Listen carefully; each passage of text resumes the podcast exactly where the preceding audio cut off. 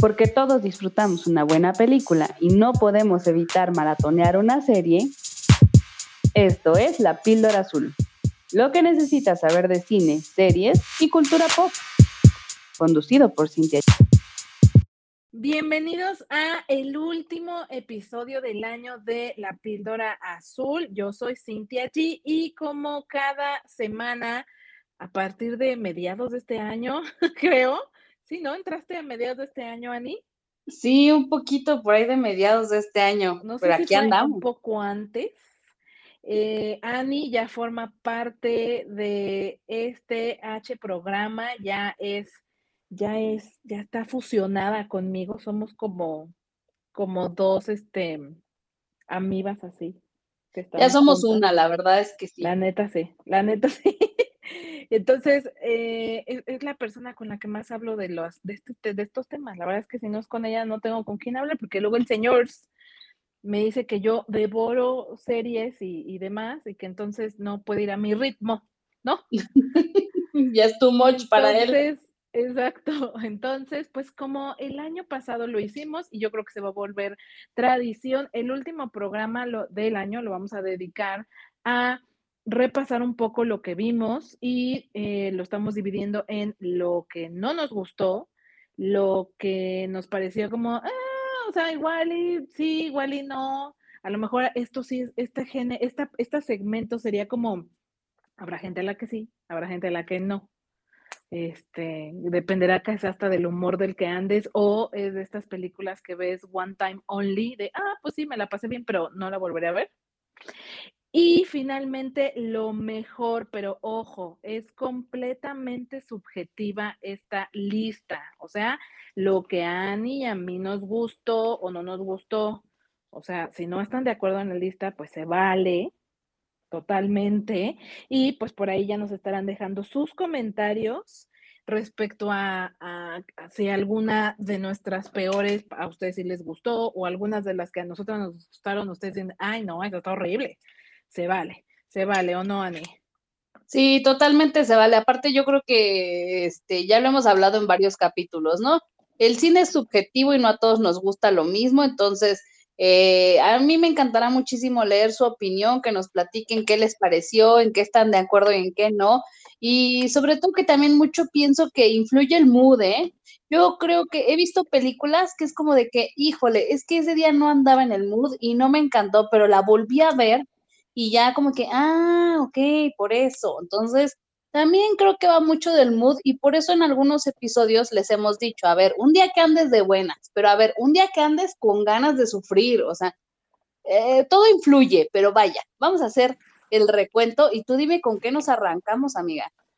Bueno, primero, antes de irnos de lleno, nada más quiero mencionarles de, a mí me encantó la, el año pasado hacer este recap, porque como que al- mi sentimiento de hace unas semanas era, güey, o sea, como que últimamente nada me ha llenado el ojo, ¿no? O, o Ujú. muy pocas cosas, como que todo está medio chafa. Este, ya hablaremos un poquito de Matrix Resurrections, que la verdad, para el podcast, para este programa, para esto, para este su medio favorito de cine, la verdad es que es, es un título muy, muy importante y que la verdad no lo sé. Ahorita ahondaremos un poco en ello. Y tenía como ese feeling, pero después de hacer esta lista, no sé si a ti te pasó, dije, güey, o sea, sí vi un chingo de cosas, o sea, un chingo, me la pasé pegada a la tele, punto número uno. Ya Punto sé. número dos, hay cosas muy buenas, o sea, que dije, güey, esta sí es cierto, me gustó, la quiero volver a ver. No sé si te pasó. Sí, no, sí, también me pasó cuando estuve haciendo el recap, que dije, pero es que cuáles, ¿no? Y cuando ya empecé a hacer todo el recuento de lo que vi en el año, dije, madre mía, o sea, sí hay muchísimo contenido, pero también, no sé si a ti te pasó, me espanté de la cantidad alarmante de tiempo que invierto en todo esto. Sí, sí, sí, te digo, o sea, es que no se los voy a negar, si me la paso en el cine o pegada a la televisión, no lo voy a negar. Esa, Exacto, y, por eso y, y, somos clientes, o sea, de las clientes favoritas de sí. Cinépolis, fíjate, Cinépolis nos ha de amar. Sí, y de hecho, he de confesarles, así como confesionario de fin de año, porque es Navidad y en Navidad uno dice la verdad, como dicen en Love Actually. Este programa este podcast, específicamente el podcast, además, empezó porque un día estaba yo sentada pensando en la inmortalidad del cangrejo y dije, güey, estaría bien chingón, o sea, que mi trabajo fuera ver, ver tele, porque es lo que más hago. Lo que más hago en mi tiempo libre es ir al cine y ver tele, ¿no? Y dije, muy, que te paguen, ¿no? Cabrón, que, sí, bueno, algún día, ¿no? Porque acá entre nos, este, eh, chicos, no nos pagan todavía, todavía. Aún. Esto es más amor al arte que otra cosa. Un día dije, güey, estaría bien chingón vivir de esto. Y dije, güey, me voy a aventar, me voy a aventar, igual y funciona. Y, pues aquí estamos. y miren, ahora está Annie B en esto, en ya me la jalé, la, la, la pervertí. Exacto, me, me, introdujiste al mundo del vicio y de la perdición. es que este tema para nosotras, ustedes escuchas, sabrán que este rollo de las pelis y de las series, es contenido on demand, eh, para nosotras es como un vicio, de verdad, se los prometo que es como el cigarro. O sea, hemos de estar viendo algo, hemos de ir al cine al menos dos veces al mes, o sea, pero ya jodido, ¿eh? Jodido dos veces al mes. Y eso en mes, este, pues flojón, ¿no? No sé, ¿cómo ves tú, te estás viendo conservadora, pero sí. Exacto. ya, ya mínimo es una vez a la quincena, pero mínimo. Pero muy mínimo. Más, más lo que vemos en tele, ¿no? En streaming. Entonces sí está, sí está rudo el asunto. Por eso les decía, hice el recuento y wow, wow, wow. Porque además, ahorita lo voy a, lo voy a mencionar a detalle, pero vi cosas que no son estrenos, sino que llegaron a mí por diferentes razones y ahí les voy, o sea, no solo vi cosas que se estrenaron este, este año, sino cosas viejitas, que específicamente series que me recomendaron y me di la oportunidad de, wow, qué barbaridad. Pero bueno, sin más preámbulos y después de esta historia bellísima de cómo surgió la píldora azul, vámonos de lleno con lo peor que vimos este año, que es súper importante, es subjetivo. O sea, esta lista está hecha por Annie y una servidora, e inclusive, y esto es surprise, porque Annie hizo su lista, yo hice mi lista, y en este momento vamos a, como juego de, como, como juego de televisión en vivo, ya sabes, como de 100 mexicanos dijeron. Aquí vamos a ir diciendo nuestras, nuestras listas, vamos a ir cotejando a ver qué tanto qué tan similares fueron nuestros resultados. Así es que súper subjetivo, esto es acorde a nosotras, así es que vámonos con... Eh, eh, ah, bueno, y también importante, lo dividimos en cuatro principales categorías, porque la verdad, ustedes saben, en este mundo hay infinidad de subgéneros.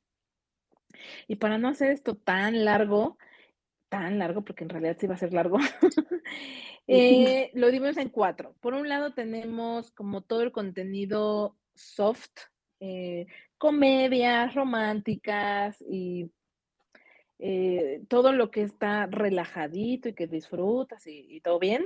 Luego tenemos lo más denso, que sería el drama o a lo mejor un thriller o suspenso, ¿no? O sea, este, este eh, terror podría ser, aunque debo de confesarles que yo prácticamente no tengo ninguna de, terror en la lista porque es el género que menos eh, veo. No sé tú, Ani, ¿tienes alguna de terror en tu lista? No, la verdad es que terror sí le saco mucho y soy súper miedosa, entonces ahí sí les fallo, gente, les fallo mucho. Sí, yo también, lo siento, lo siento. sorry, not sorry. Y entonces ya mencionamos eh, soft, lo denso, el, drama y todo lo que es, me decía Annie, como lo que sí puede pasar en el mundo real. Luego tenemos todo lo que no es del mundo real y no, definitivamente sería muy difícil que sucediera, incluyendo todas las de Rápido y Furiosos, porque en serio, eso no sucede, niños. Ustedes, a lo, es como, a lo mejor a muchos van a decir, ¡Ah! no suceden esas cosas. No, no suceden esas cosas. ¿Qué me estás diciendo? ¿Que los aviones no cachan carros en el aire? ¿Eso me estás tratando de decir? Eh, sí, ah, sí, sí. Les tengo una noticia. Santa Claus no existe. Ups. Oye, que no se puede llegar al espacio en un carro. ¿Cómo? Qué horror, güey. ¿Qué? ¿Qué está pasando? Exacto. Entonces, todo lo que es mágico, místico, musical está en otro gran grupo y finalmente animación, eh, todo lo que es contenido animado, porque la verdad les confieso y ya quienes me siguen desde hace mucho saben que sí es un género muy importante del que yo le dedico bastante tiempo, así es que hay bastante contenido por mencionar. Y listo, vamos a empezar, Ani, por el soft, lo peor del contenido ligero. Así es que échame tu primer, tu, tu lista y vamos cotejando, amiga. Mira, mi primer película que yo quiero mencionar en este, en esta categoría. Lo tienes que sacar. Kissing Booth. No puedo, por favor. ¿Cómo por qué hicieron tres películas? ¿Por qué? Súper sí, amiga, estoy contigo, está en mi lista. Súper sí. ah, bueno, sí. Porque te voy a decir, y, y, lo hablamos en su momento, o sea, el stand de los besos uno, junto con a todos los chicos de los que me enamoré, que también está en mi lista la tercera parte, que también se estrenó este año. Esas dos, las primeras partes son buenas, o sea, yo las disfruté. No es una obra de arte, por Dios, justo estamos hablando del género ligero, o sea, no son obras de arte, pero son entretenidas, disfrutables. Todo iba bien. Luego no sé por qué decidieron hacer segundas partes de ambas. Y luego no sé por qué rayos decidieron hacer tercera parte. O sea, no, no, no, no, no, no. Mira, es demasiado, demasiado rosa. Eh, ay, Kissing Booth, por favor. Más que a todos los chicos para siempre. Eh, la de a todos los chicos es muy rosa, pero siento que todavía la puedo tolerar. Pero yo de verdad con el stand de los besos no puedo. O sea, en serio no me explico ni por qué hubo dos y tres. No, no, yo de las de estas dos franquicias no, no entiendo por qué hubo dos, menos entiendo por qué hubo tres, y yo, yo te juro que ni siquiera podría decir cuál me gustó, o sea, cuál es un poco mejor. O sea, la verdad es que nefastas, no pierdan su tiempo, o sea, si por alguna razón nunca la vieron, no las vean. no sí, exacto, no, no te estás perdiendo de nada. De nada, o sea, solo vas a hacer corajes de lo absurda y ridícula que es. Ahora, otra, otra que está por ahí, eh, que a mí no me gustó nada, es la película de la Casa de las Flores. Amiga, la verdad es que sí tengo que confesar que em, pues yo disfrutaba mucho de la casa, de la serie de la Casa de las Flores, ¿no? O sea, sí me gustó, me reír mucho, estaba muy buena. Yo incluso la hubiera puesto en la lista de lo mejor que he visto en el año, pero la película, mm, I don't know, o sea, completamente innecesaria. No, no aporta absolutamente nada y ni siquiera es divertida. Te voy a decir cuál es la situación con la película de la Casa de las Flores. A mí me parece que Paulina del Amor es un personaje que gusta mucho y creo que la gente lo pedía bastante y han de haber dicho, bueno, ahí les va más, porque esa película está hecha para Paulina. Todos los demás son relleno, la neta. Todos son circunstanciales, güey. Todos son árbol 2, árbol 3 y así, güey. O sea, neta hicieron esa película para que viéramos más de Paulina. Punto. Sí, totalmente de acuerdo, pero la serie, güey, o sea, Paulina es como el personaje, sí, la adoro, o sea, me encanta el personaje, me hace reír muchísimo. Este, pero sí, fuera de ella, la verdad es que innecesaria. Es de esas películas innecesarias que sí sentí que desperdicié dos horas de mi vida en ella. bueno, aquí yo te voy a decir otra en donde yo súper sentí que perdí toda mi vida. Fue Cenicienta, la de Amazon Prime. ¡Qué horror! Por dos, ¡Qué horror, güey! O sea, Dios mío, regrésenme en mi tiempo, por favor. Sí, que era otra película completamente innecesaria. No entiendo, no entiendo por qué decidieron hacer un, un remake de esta película que además ya tiene varios live action, lo hablamos en su momento, y perdónenme los que aman a Camila Cabello, pero qué horror. O sea, es la más fodonga, es la Cenicienta más fodonga, y eso que Cenicienta es, ya sabes, es la muchacha de la casa, güey, pero en ninguna película anterior se había visto tan pinche fodonga. Horror. bueno, yo, sí. Yo no me puedo, no supero que cuando ya se supone que es princesa y todo está bien, de todas maneras sigue toda fodonga. Con su trenza, güey. y tú dices, ¿y a qué hora la shinearon o cómo? O sea. Exacto. Yo no noto la diferencia, la verdad. Miren, yo, yo les, o sea, sí quiero aclarar lo mismo. Yo no tengo nada contra Camilo, me, Camila, me parece una niña preciosa. Híjole, pero sí no puedo aquí, no puedo aquí.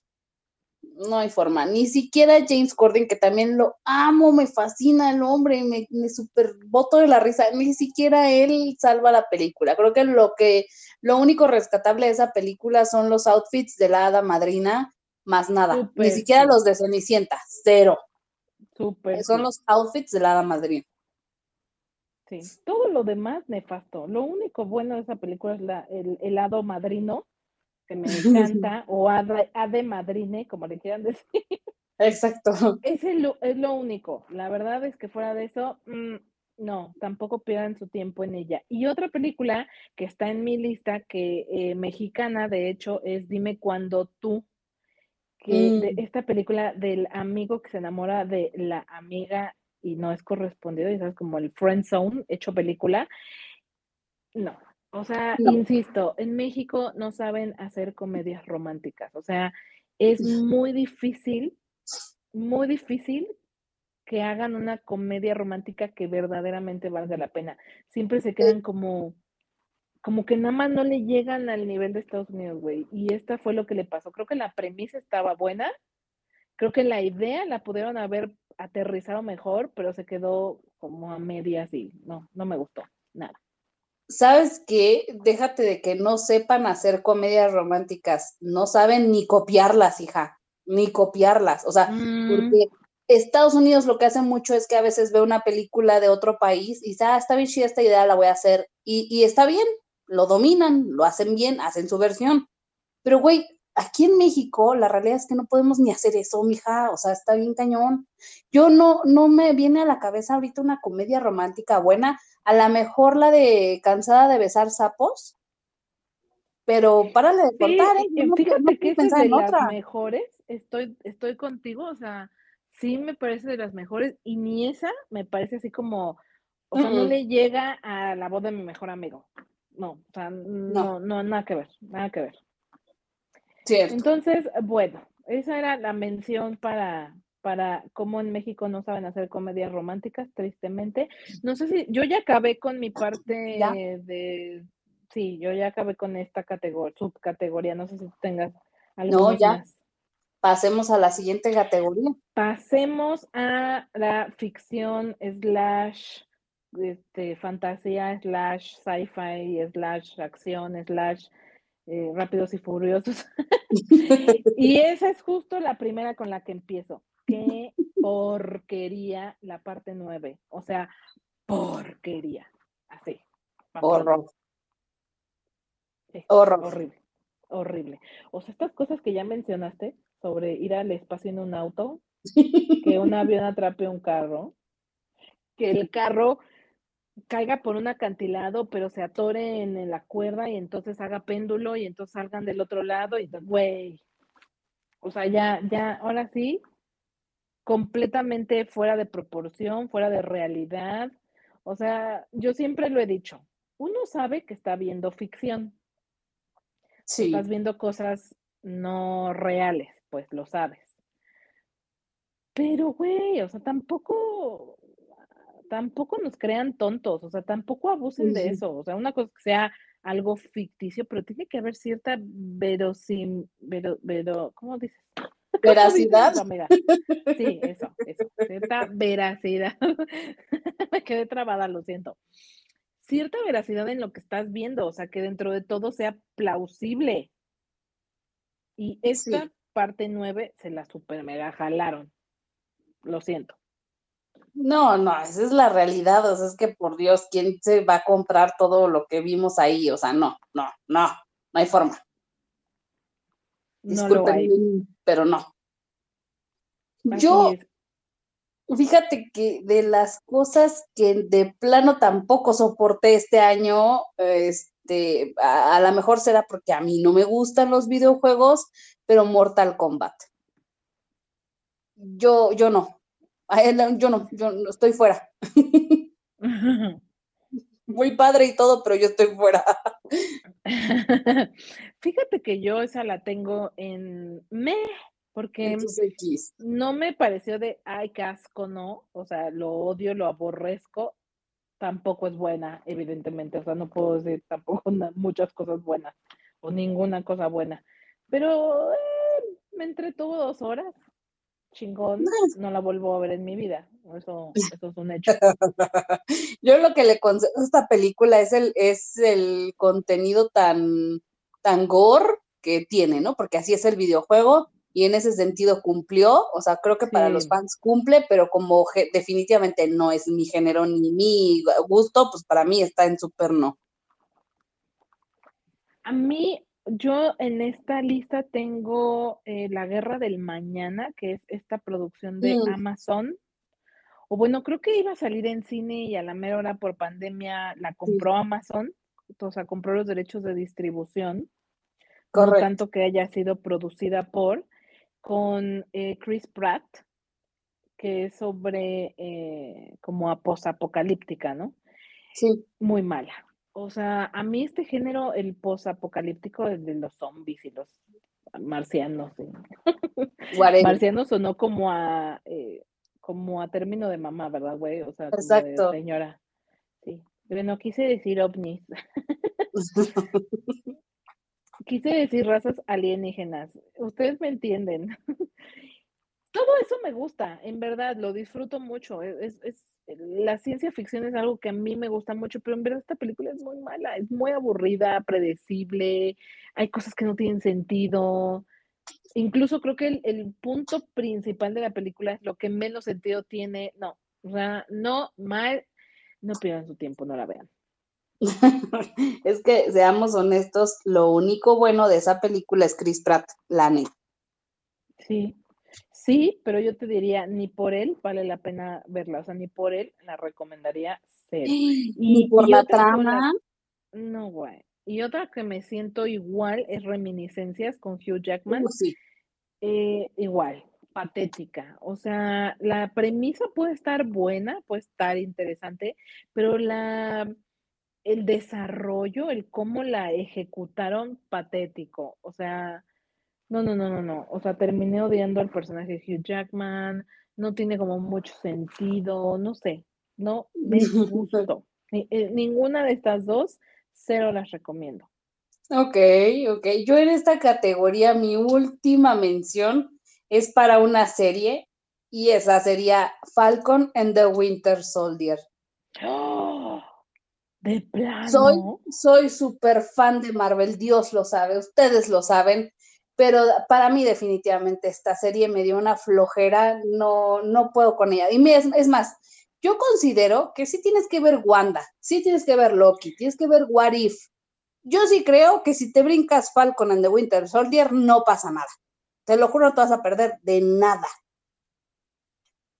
¿Por qué? Porque, o sea, el Capitán América le deja el escudo a Falcon y entonces nada, lo único que sucede en la serie es de que, ay, no soy digno, no me lo merezco, se lo dan a otro y siempre el otro, no, pues el otro está peor, mejor si se lo regresamos, o sea, mejor si gánatelo tú.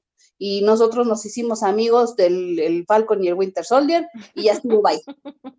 Ah, ya está el resumen, ya no pierdas los seis capítulos que dura. Eso, de eso se trata la serie. Yo no puedo.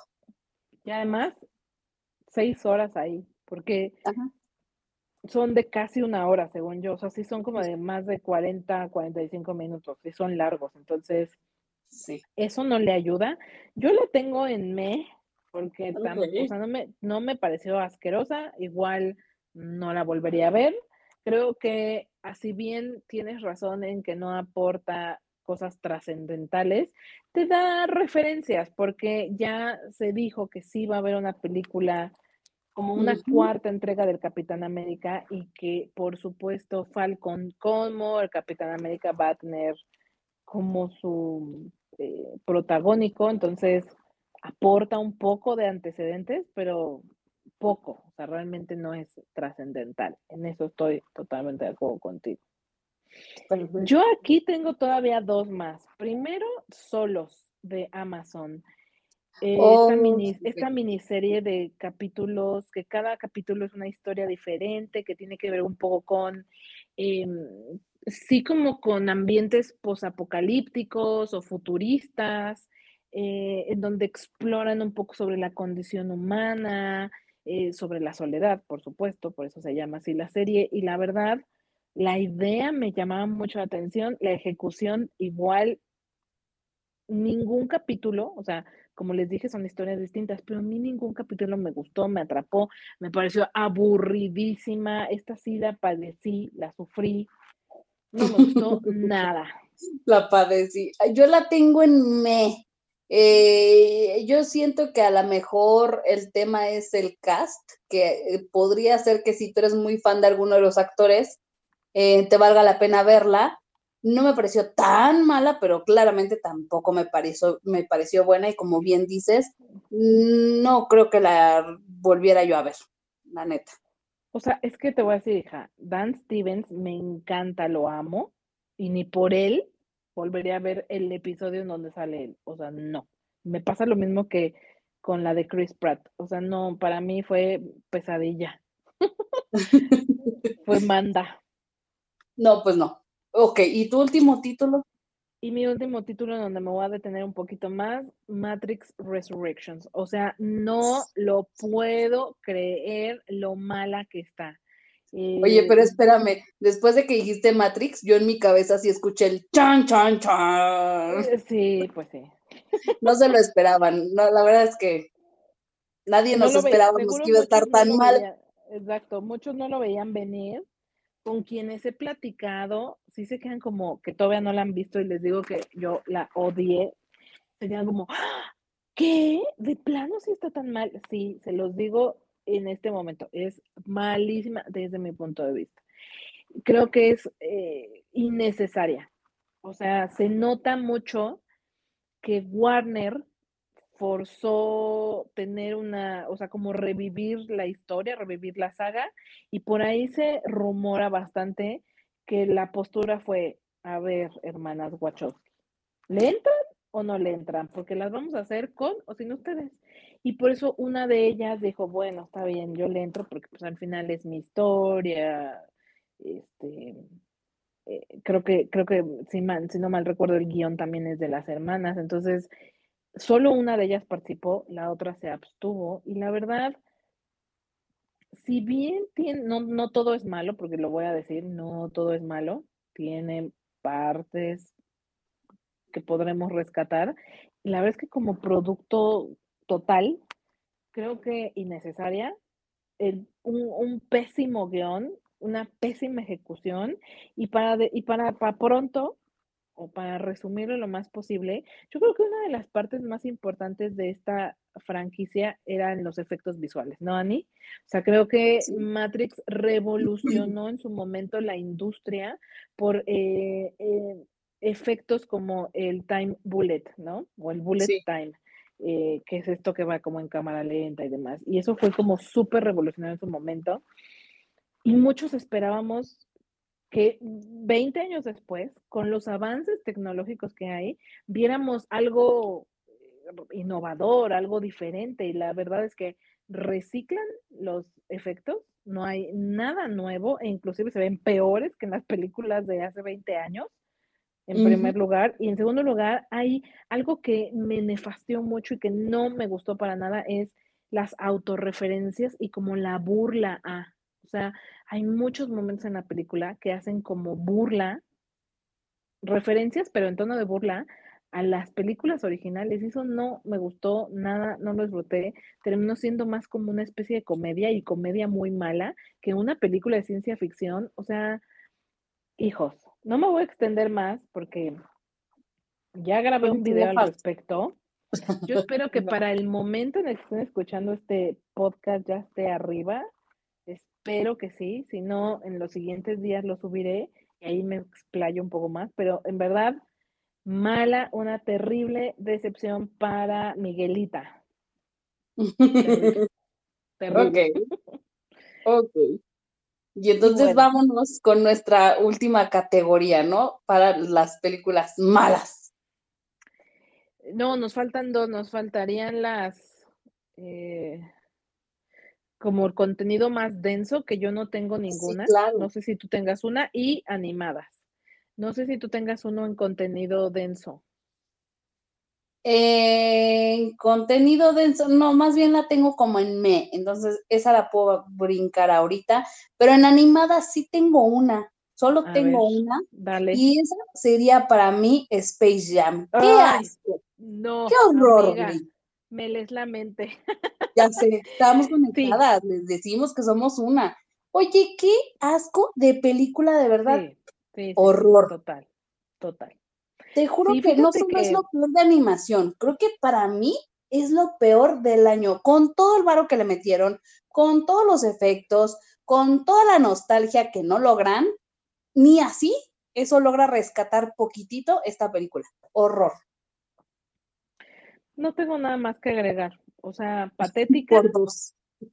Repito, sé que creo que la palabra que más usaría en este en, lo peor del año sería innecesario. O sea, son películas que en verdad, si no existieran, eh, el mundo sería mejor. Y esta es, creo que de todas las que mencionamos, la mejor, la, la, la peor de las peores de la de María Spejam. O sea, Oye, fíjate que ya invirtiéndole todo el varo que metieron en esas películas a otra cosa productiva, hijo, ya estaríamos encontrando la cura del hambre, la paz mundial. Sí, la vacuna contra el cáncer, no sé, algo así. O sea, de verdad, no, no inviertan, por favor, ya en contenidos tan, tan basura, qué horror. Esta película, mira, ni siquiera la salva el Michael B. Jordan, ¿no? Con el chiste graciosito que medio se echan, pero ni eso es suficiente como para que tú digas, vela, vela por el cameo. No, te, lo juro que no. No pierdas tu tiempo, por favor. Es el único momento bueno. Ajá. Y bien dices, ni siquiera vale la pena por ello sea, no. porque además dura, ¿qué te gusta? un minuto. creo que ni, sí, ni un minuto, no sé. O sea, mal, mal, mal, mal. Y yo en esta categoría, y ya sería la última de esta sección de lo peor, para mí es Star Wars Visions, que yo, ya saben, soy muy fan de la franquicia, pero la verdad, esta mm, antología de cortos animados japoneses, porque todos los, eh, son, me parece, nueve episodios, si no mal recuerdo. Cada uno es hecho por una casa de animación japonesa distinta. Son pequeñas historias aisladas una de otra y la verdad, la idea está muy, buena. Me llama muchísimo la, la atención. Creo que lo mencioné en su momento como propuesta de hacer algo diferente, ¿no? Porque Star Wars como franquicia creció demasiado alrededor de todo lo Skywalker, ¿no? O sea, todo lo que tiene que ver con Skywalker se explotó demasiado. Hubo todavía una nueva trilogía que fue una porquería. Y creo que Disney está empezando a explorar este universo desde diferentes puntos de vista. Está tratando de salirse de lo que ya conocemos de Star Wars. Visions es un ejercicio muy interesante respecto a explorar otras historias dentro de este universo, pero a mí me dejó con como, no, no, no, no me gustó, no. me gustaron las historias que eligieron. A nivel técnico están increíbles, o sea, esta parte técnica, nada malo que decir, al contrario, pero las historias, no lo sé, habría que, habría que trabajarlas un poquito más, creo yo. Y, esa sería como mi última mención de lo que a mí menos me gustó del año. Ok, perfecto. Ahora, pasando al siguiente segmento grande, vámonos a lo... Ya lo dije al principio, son estas películas que no puedes decir que es asquerosa, no puedes decir que es buena. Quizá aquí sí es, habrá gente a la que sí, habrá gente a la que no. Para mí sería, yo la, si la pudiera describir brevemente, sería estas que ves una vez y se acabó. Nada más. Sí, como de que, o sea, sí, vela, pero seguramente no la vas a repetir. Así es, así es que vamos a empezar con lo más denso, el drama, lo, lo, lo más hardcore, este, y no estoy hablando de XXX. De ese hardcore, del otro. De ese hardcore, no, amigos, o sea, relájense. Y yo empezaría con dos títulos de Tom Holland. Eh, por un lado, Cherry, esta película de Apple eh, TV, y Chaos, que estuvo mm, en que estuvo en cine. No lo sé, o sea, me entretuvieron. Eh, ok, dos horas ahí, sí, pero nada memorable. O sea, Creo que Tom Holland, por supuesto, que está muy de moda, o sea, en este, este momento es su momento. Y la verdad es que ha estado en bastantes proyectos este año, pero estas dos películas, mm, no lo sé. Eh, aquí sí, mm. para que veas, ok, vayan a saber por Tom Holland, ya. Es así por la trama. Ajá. Ok, perfecto. Yo, fíjate que mi primer título para esta categoría sería La mujer en la ventana. Sí, también tengo esa.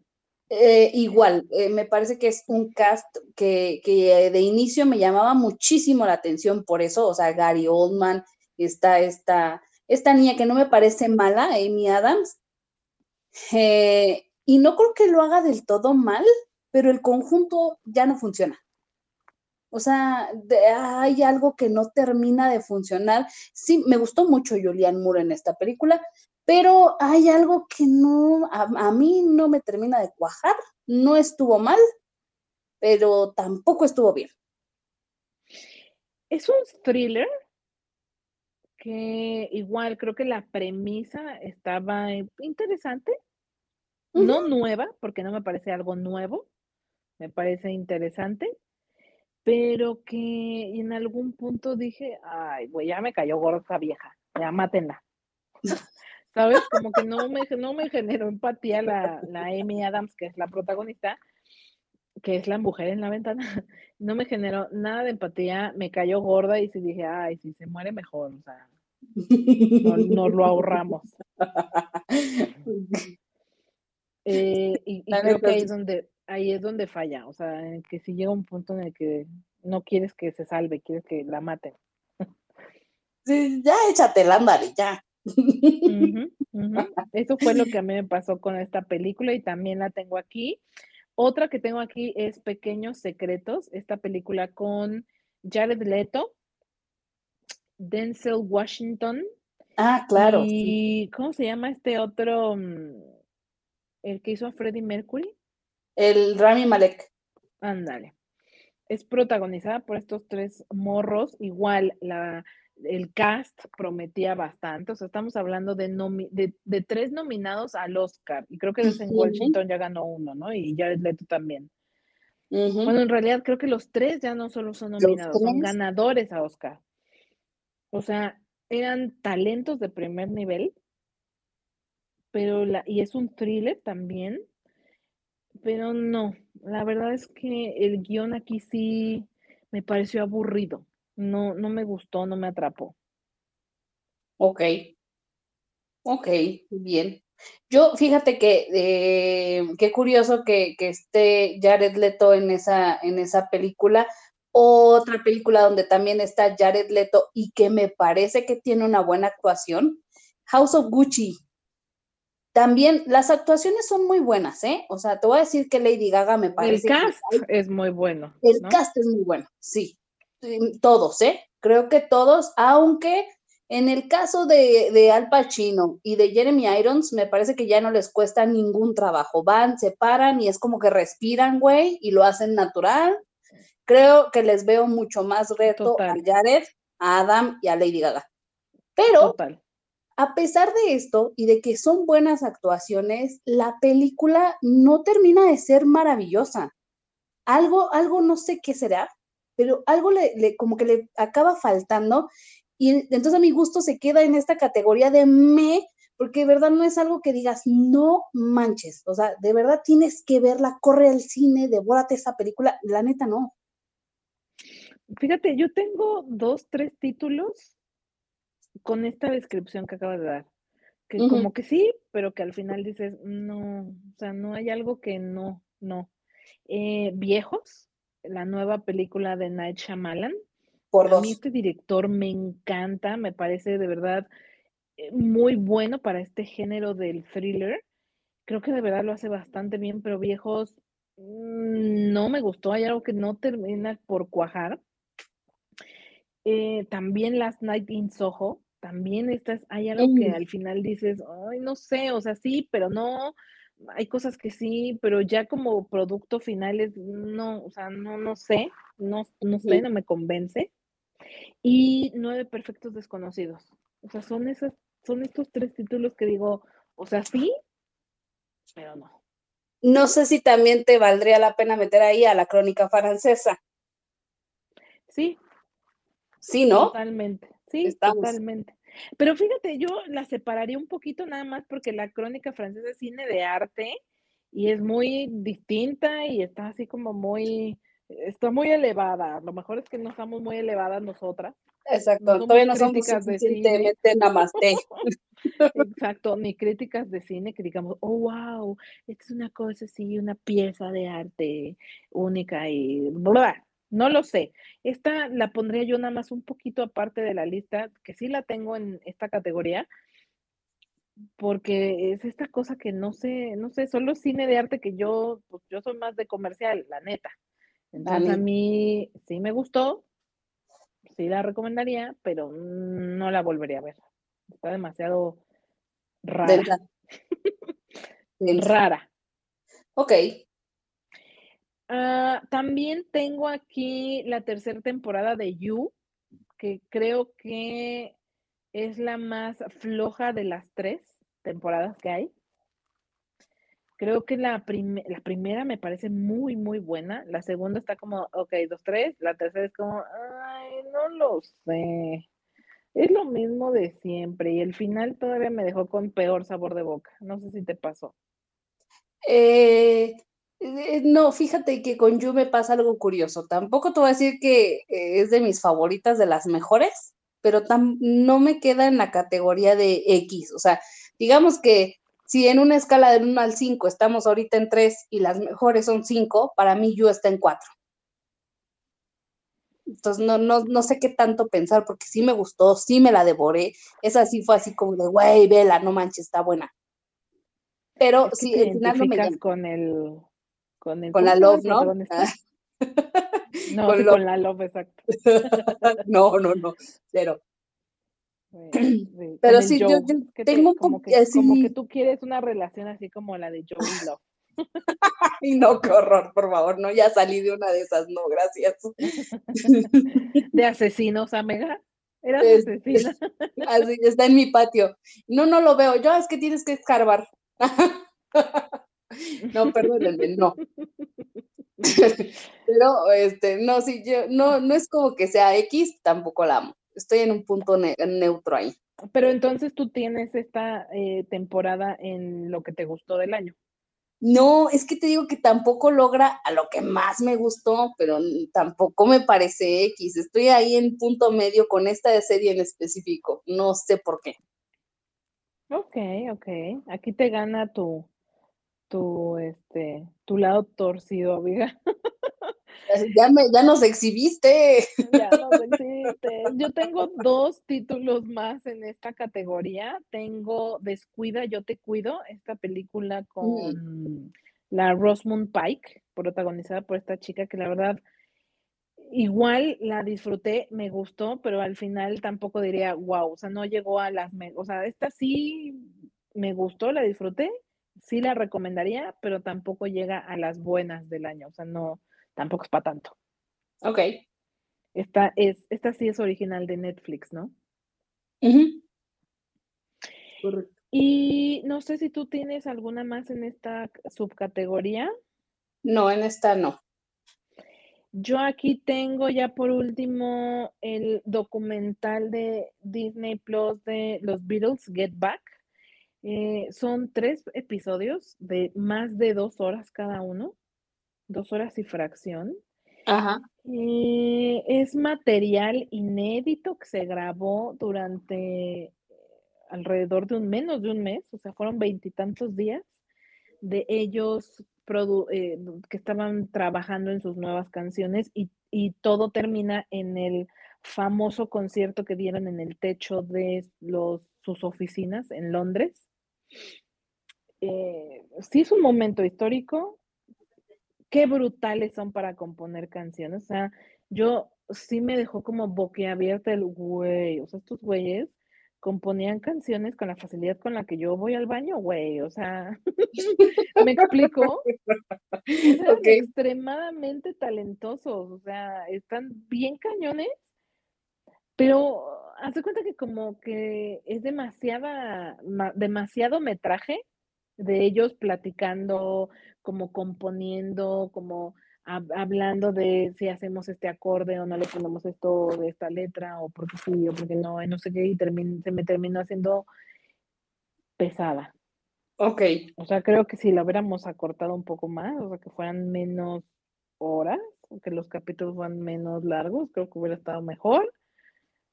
No lo sé, tengo ahí un sentimiento raro, este, pero sí la quería mencionar porque soy muy, soy muy fan de los Bills y esperaba mucho este documental, mm, no me terminó de encantar. Ok.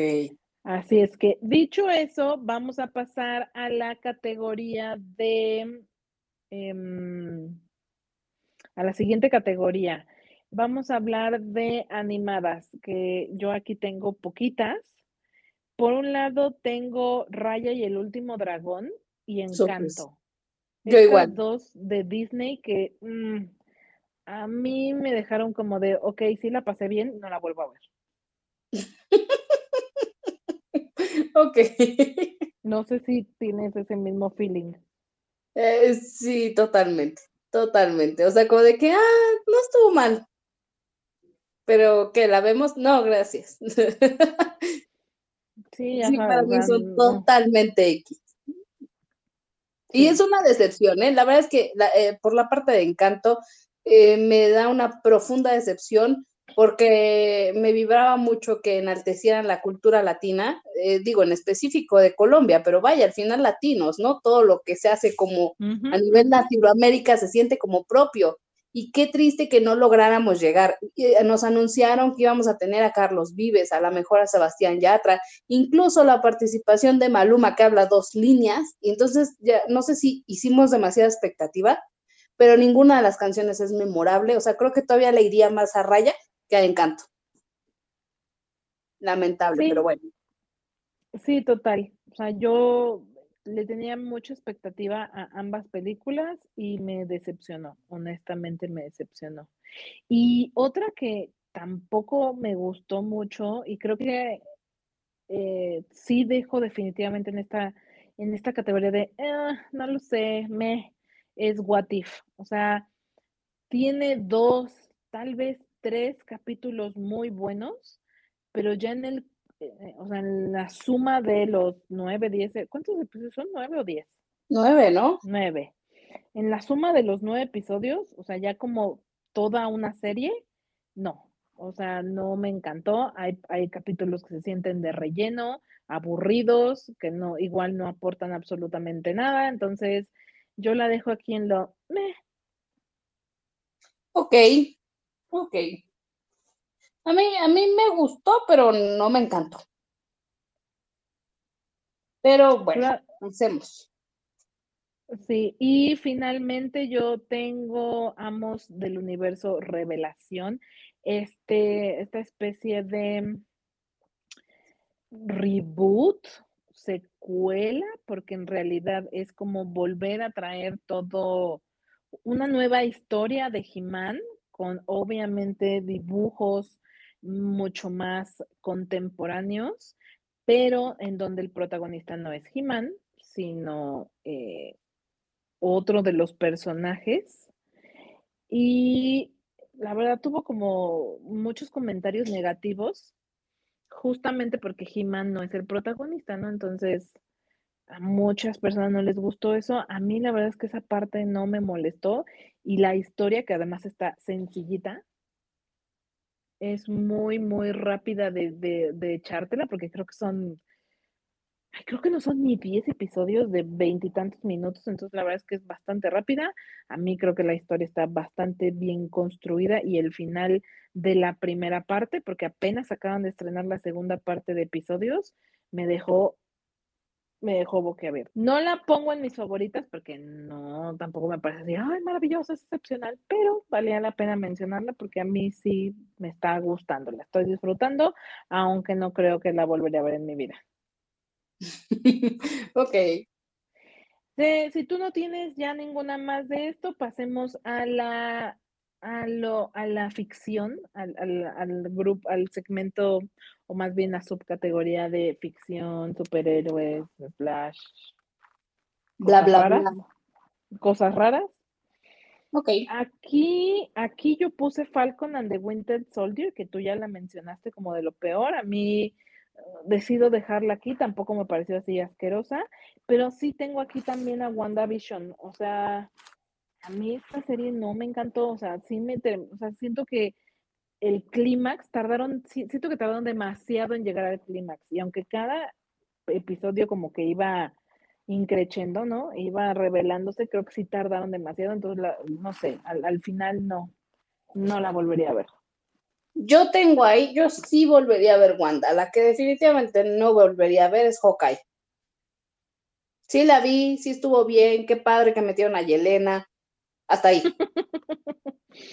chingón, chingón por el King Pink, que mucho, hay mucha gente, mucho fandom Em, que, que, les gusta Daredevil y cómo lo hizo em, este Charlie Cox como Daredevil. La serie tuvo tanto éxito que trajeron a este actor para volver al personaje de Mark Murdock. Entonces, entonces bien, tiene como esos detalles, pero estoy contigo, hermana, o sea, innecesaria. No siento que aporte nada relevante. O sea, a mí lo que más me gustó de Hawkeye fue Yelena.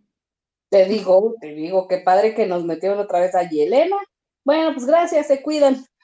ya. Y, apenas lo dijimos en el episodio pasado, eh, Kate Bishop, que nefasta, me cae gorda, no la quiero ver más. O sea, a mí me cayó súper mal, súper mal. Híjole, amiga, te tengo una mala noticia porque por ahí se rumora que la vamos a ver al menos en otras dos producciones.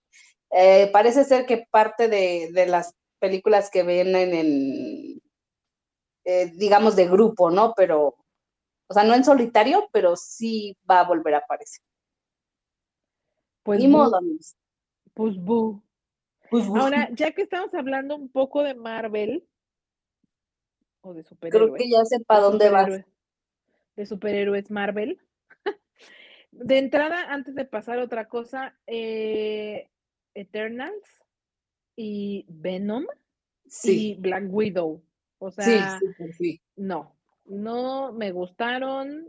También tengo aquí Shang-Chi. O sea, sí están, sí están entretenidas, porque a mí las cuatro que acabo de decir me, entretuvieron, no las volvería a ver. Ay, a mí Shang-Chi sí me gustó. Pero. ¿Tú la tienes en lo que más te gustó? Sí, yo sí la disfruté, me, encantó el personaje de Aquafina, pero definitivamente estoy contigo en Eternals, Black Widow y Venom, que creo que lo, lo mejor que tuvo Venom fue la, la postcréditos, ¿no? O sea, bye. Ni siquiera. Sí, sí, sí, inclusive yo lo dije en su, lo hablaba yo con, un amigo y le decía, güey, solo por ver la escena postcréditos vale la pena, pero that's it. O sea, no, no, normalmente no hay más, ¿no? Ajá. Sí, no, más nada. Más y por ejemplo, Black Widow se vuelve un poco necesaria si quieren saber más de Yelena, si quieren saber de dónde salió Yelena, para los que a lo mejor vieron Hawkeye y no tienen idea de quién es Yelena, bueno, tendrían que ver Black Widow para entenderlo mejor, pero igual, ¿sabes? O sea, creo que el problema de Black Widow es que llegó demasiado tarde. O sea, Exacto se siente, no, no me parece mala, pero se siente completamente fuera de lugar. O sea, como güey, o sea, como que ya fue güey y ya ni acaso. Mira, creo que el tema de Black Widow era un poquitito de fanservice porque se merecía, se nos, nos parece que Black Widow merecía su película, pero como dices, ¿no? Así, 10 años tarde. La neta. 10 años tarde. Sí, ya es tarde, 10 años tarde. Y si acaso, como bien lo mencionas, si acaso sería saber el origen de, Yelena y sus motivos y por qué la estamos viendo ahora en la serie de Hawkeye y por qué la seguiremos viendo, pero más nada, ¿eh? Sí llegó tarde. Así es, así es. Y bueno, hablando de, eh, de, este género y pasándonos a eh, DC de Suicide Squad, eh, igual, o sea, no sé por qué hicieron un reboot. Es más, yo sigo sin entender si, si es un reboot o es una secuela.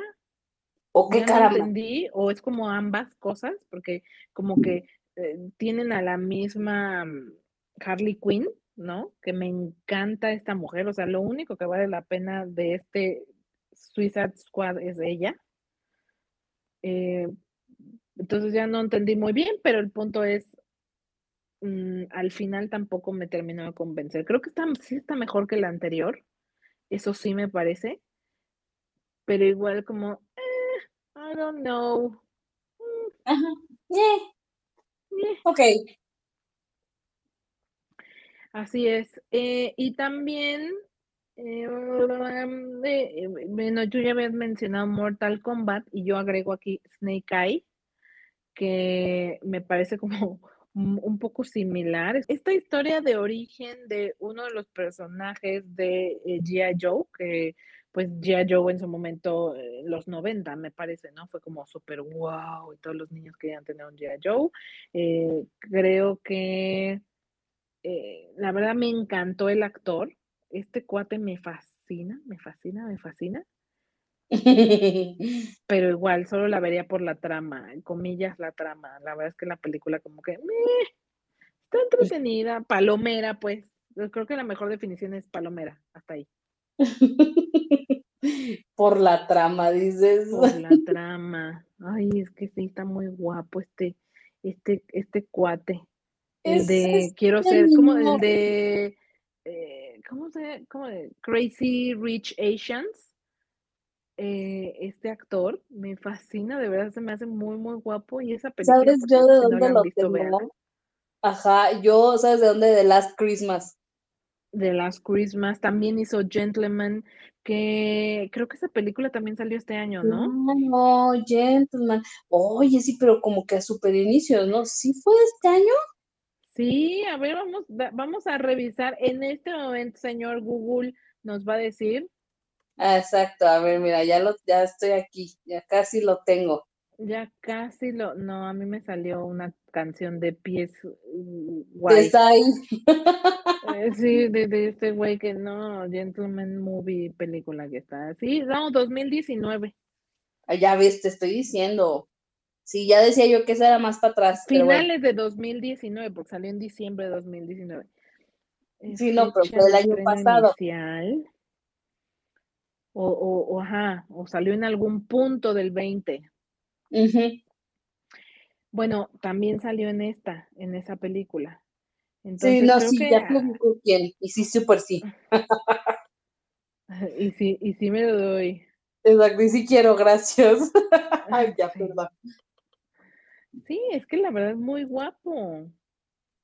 O sea, muy, muy guapo, de verdad. Sí, es como, se llama Henry Golding. La verdad, él es, de verdad, tiene como hasta mucho carisma, me encanta, pero es lo único que, si vayan, niñas, vayan a verla por la trama, créanme, esa parte está muy buena, pero igual, ya, hasta ahí, igual que Godzilla vs. Kong. O sea, como para pasar las dos horas del rato y decir de, ah, no tengo nada que hacer, bueno, voy al cine a ver Godzilla vs. Kong. Pero sales y te olvidas de que existió, te olvidas de que la viste y no pasa nada. o sea, palomera 100%. Ok. Y yo aquí también tengo Monster Hunter, esta película protagonizada por Mila Djokovic, ¿cómo se pronuncia su apellido? Jovovich, ¿no? Según yo es Jovovich. Ok.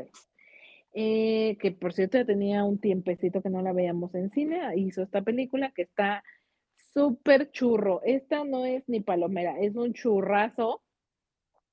Está inspirada en un videojuego. A mí me entretuvo, pero pues no, igual nada, nada memorable nada memorable. Por ahí en esta película sale eh, Diego Boneta, tiene sus cinco minutos de fama junto a Mila, así es que pues chido por el morro, pero igual, eh, one time only. Ok. Eh, yo también aquí tengo a Cruella.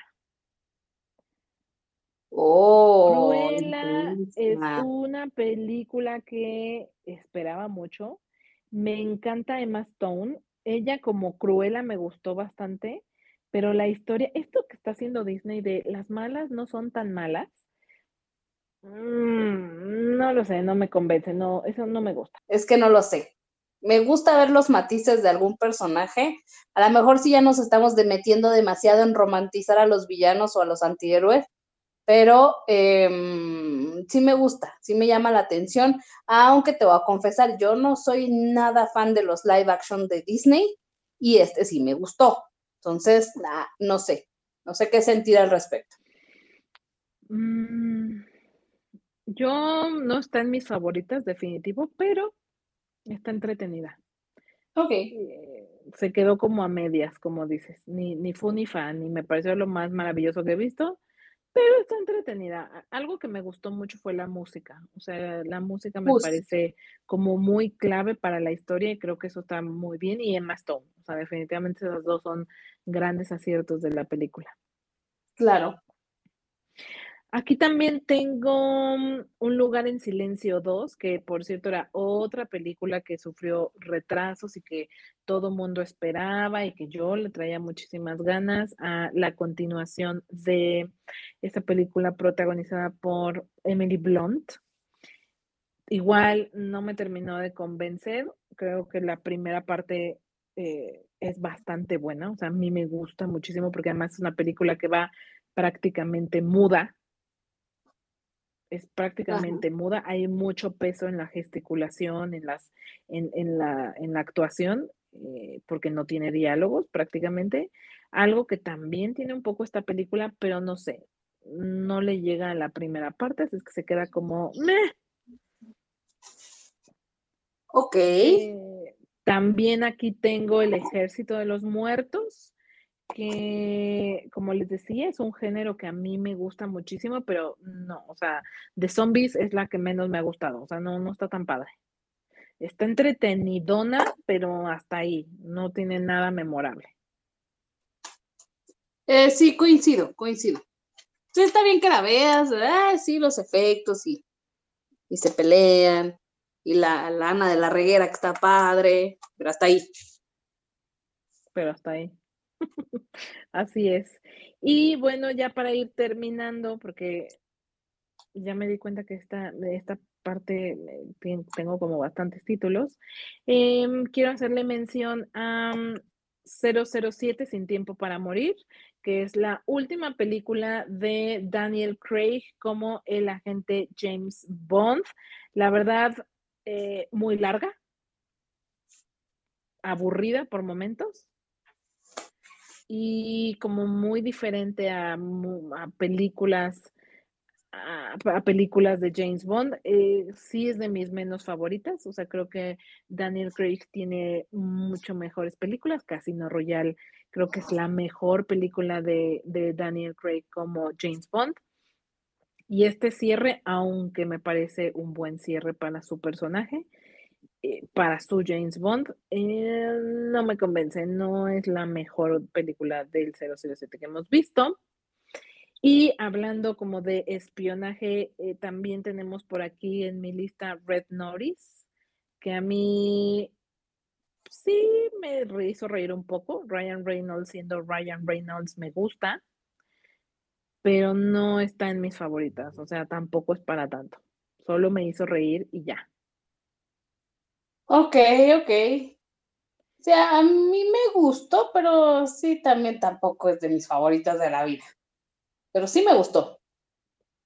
Sí, está divertida, pero palomera y ya, pasas un buen rato brainless y hasta ahí. Y bueno, habrá segunda parte, ¿no? Eso ya está como súper confirmado, entonces habrá, habrá que ver qué sucede. Ok. Y finalmente, eh, Ghostbusters Afterlife. Eh, apelar a la nostalgia es un recurso muy recurrente en la industria últimamente. Creo que todos queremos volver a ver las historias que en su momento fueron muy relevantes para muchos de nosotros y que son clásicos del cine como Ghostbusters sí le tenía muchísimas ganas. Al final me quedé como, mm, bueno, pues sí, estuvo padre los cameos a los tres originales que siguen con vida, pero hasta igual pudo no existir esta película y no pasaba nada.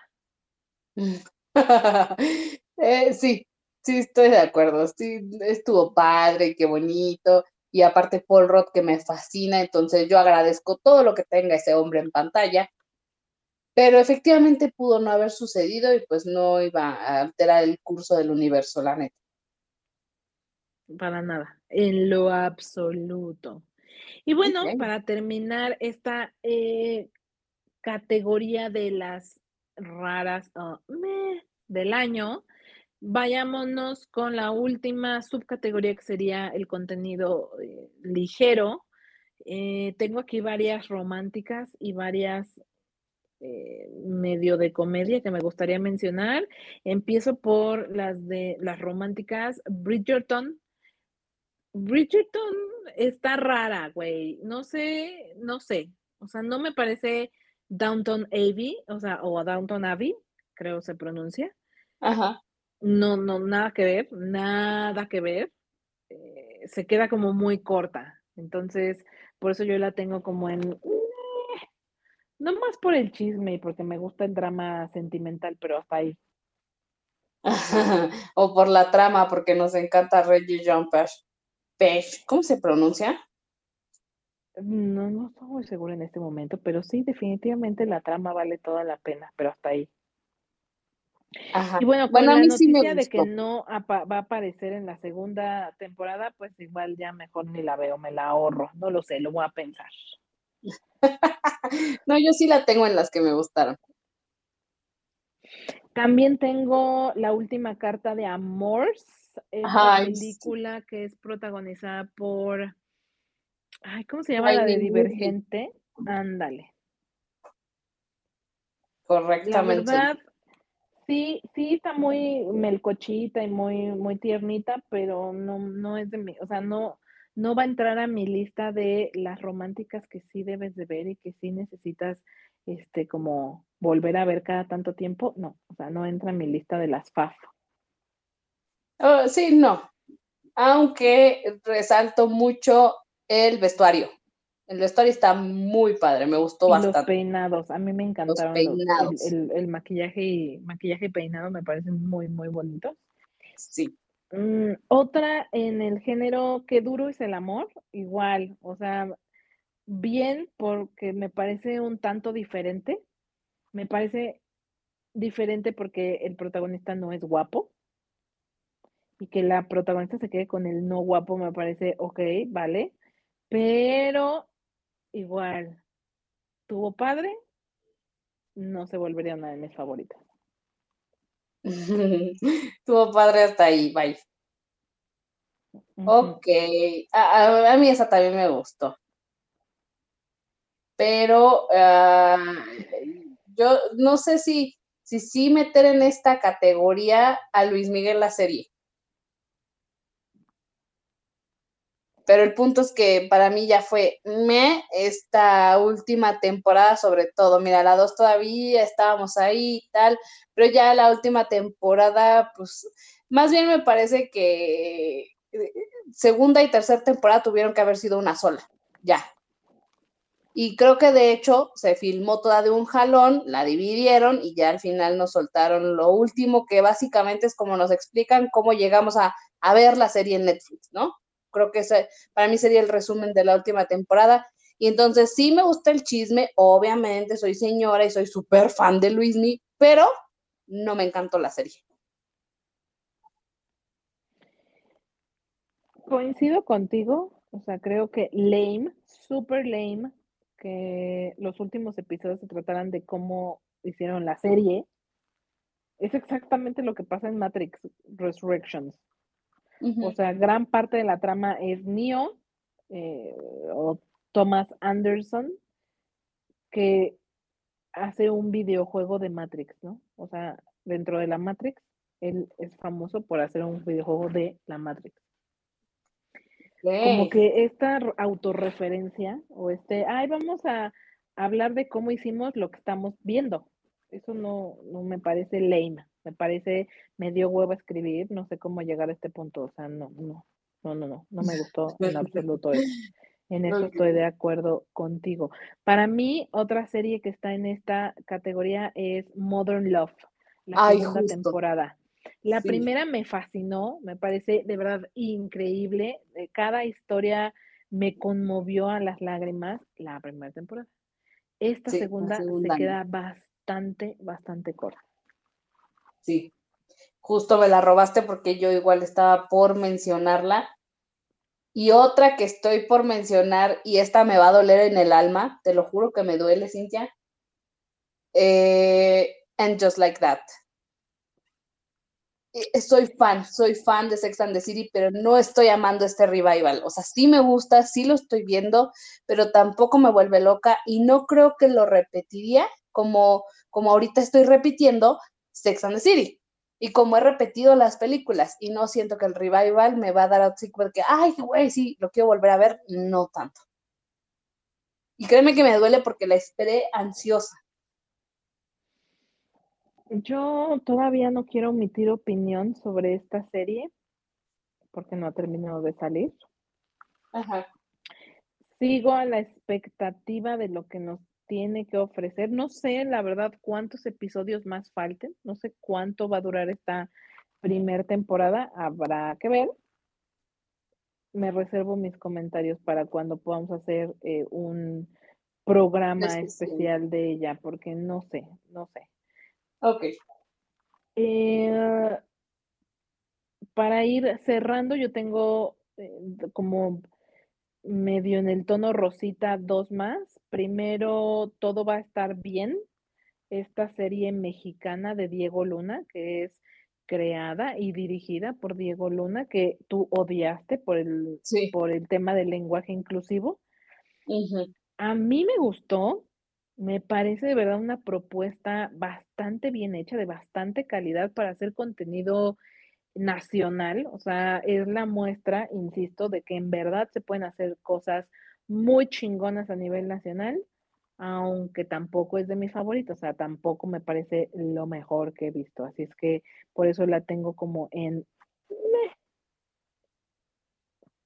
Me, me, me, quizá la recomendaría por el approach tan diferente que tienen a temas tan cotidianos como el matrimonio, la poligamia, etcétera. Eh, creo que esa parte está muy cool, pero igual, no sé no está dentro de mis favoritas. Y finalmente, eh, de, las rositas, Emily in Paris 2, que ya la terminé, me la super devoré.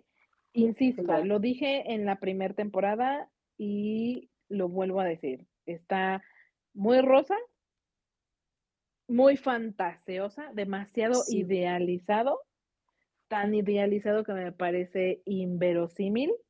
Sí, súper. Y, y, sabes, es el tipo de series que pones mientras estás haciendo otra cosa. que mejor le pone, medio le pones atención y medio que no. Así, así me parece Emily in Paris. O sea, igual, nada memorable que destacar, excepto los outfits de Lily Collins, que dices, su. O sea, qué outfits tan cañones. Híjole, amiga, es que yo, por ejemplo, la primera ni siquiera la acabé de ver. O sea, me quedé como a dos antes de la final, me dio una flojera justo por lo que tú dices, ¿no? Hay cosas que de verdad llegan hasta ser bastante inverosímiles. Es como de, güey, cero, cero que esto pasa ahí y todo, todos los planetas se le alinean a la morra y así, este, levanta la mano y ya tiene lo que quiere. Todo le sale bien, güey. Ajá, no, o sea, yo no puedo con eso, era demasiado rosa y miren que soy hipercursi y miren que estoy obsesionada con París. Aún así, para mí, la primera definitivamente ni siquiera la acabé de ver y con lo que estás diciendo, ni de pedo voy a ver la segunda, no voy a perder mi vida en eso. Entonces, si ustedes piensan como yo, pues igual no lo intenten. Si a lo mejor son un poquito más flexibles, como aquí mi amiga Sin, pues igual y denle una oportunidad, pero no creo que deberían esperar más, la neta te digo, me parece como mientras este, estoy cocinando. Estás flashando. O estoy trabajando, o no sé, mientras me, me estoy revisando otras cosas, ahí la pongo de fondo y ah, jajaja, sí, está muy full. Para no estar en silencio. Bueno, para no estar en silencio, yo mejor les recomendaría que se echen los episodios pasados de la píldora azul. Yo diría. Eso es más productivo, fíjense. Suena muchísimo más productivo. Y bueno, yo nada más finalizaría ya la sección de me con dos títulos, a reserva de si tú tienes alguno más. Por un lado está esta película que es producción estadounidense, pero se siente como mexicana, Medios Hermanos, Sí, em, con, ¿cómo se llama? Este, Luis Gerardo Méndez. Con Luis Gerardo Méndez. Me, me, me hizo reír, o sea, sí me hizo pasar un momento divertido, brainless, pero ya saben, o sea, igual de ahí no pasa. Y Cobra Kai, la tercera temporada que se, que aunque se, que se estrenó, sí, los primeros días del año, ya tiene un montón que, no, bastantes meses que se estrenó, ya se me había olvidado que era de este año. Eh, pero es la más lame de las tres temporadas que hay. O sea, la primera es brutal, brutal. Lo, me sucede lo mismo que con You. Ujú. O sea, de verdad me parece brutal. La segunda, ok, más o menos. La tercera sí fue como, güey, ya estamos perdiendo el touch. O sea, ¿qué pasa, hijos? Nada más fui. no la puse en lo peor porque. Porque no es lo peor. porque- sí, porque le tengo cariño, porque le tengo mucho cariño a esta serie, pero, y, y quiero ver cómo, cómo demonios va, va a ir la cuarta, que ya se estrena mañana, me parece que justamente el 31 liberan la última temporada, no, bueno, no me acuerdo si es la última temporada, pero la cuarta temporada, habrá que ver, habrá que ver si lo pueden Ah. componer, porque lo que hicieron en la tercera, hijos, no estuvo bien. No estuvo bien. No estuvo bien. Eh, Perfecto. ¿alguna, ¿Alguna más? No, no, no, no estoy bien. Justo iba, me faltaba mencionar medios hermanos. Si me preguntas si la tienes que ver, yo te diría vela, pero ya más nada, ¿eh? O sea, un día que de verdad, un domingo que en serio no haya nada más en la tele, que las películas del 5 están del asco, ese día te la pones. Ese día. O de es música, como de ruido de fondo. También, exacto. Estás lavando esas trastes, películas que algo.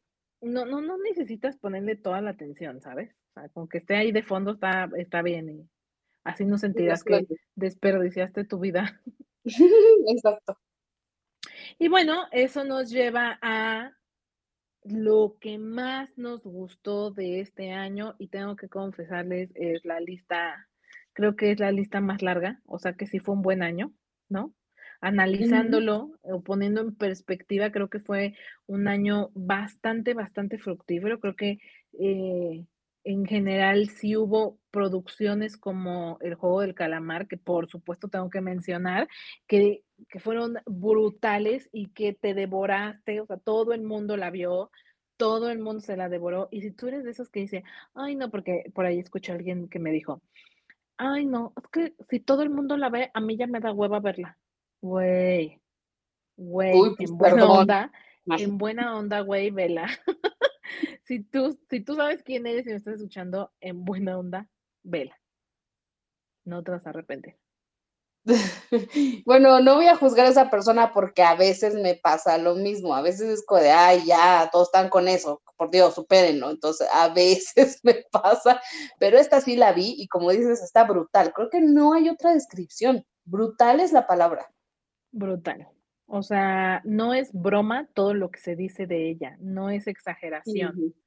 En Sí. verdad, todos los comentarios que han leído, escuchado de ella, en verdad están justificados y vale muchísimo la pena que la vean. No, eh, yo no he conocido a una persona que la haya visto que me diga, ay, no, guacara, qué asco. Ni una, No, ni una. No empiezas como de que, ay, es que no sé, es que si la trama, es que es, que es este oriental, es que bla, bla, bla. Pero neta, ni siquiera terminas de ver el capítulo uno y ya estás enganchado. Y es de esas series que te la devoras. Entonces yo les diría que si sí. no la han visto y la quieren ver, sí háganlo con tiempo, por favor. O prepárense a que no van a dormir ese día porque te la vas a devorar de una sentada. Así es. Así es que antes de entrar de lleno a esta última categoría, yo te quería preguntar, Ani, ¿cuál es tu guilty pleasure del año? Híjole, es que ya juzgaste mi guilty pleasure, amiga. Ya no la quiero decir. Ya, o sea, ya me da vergüenza. Es Bridgerton, ¿verdad? Es Bridgerton, sí. sí.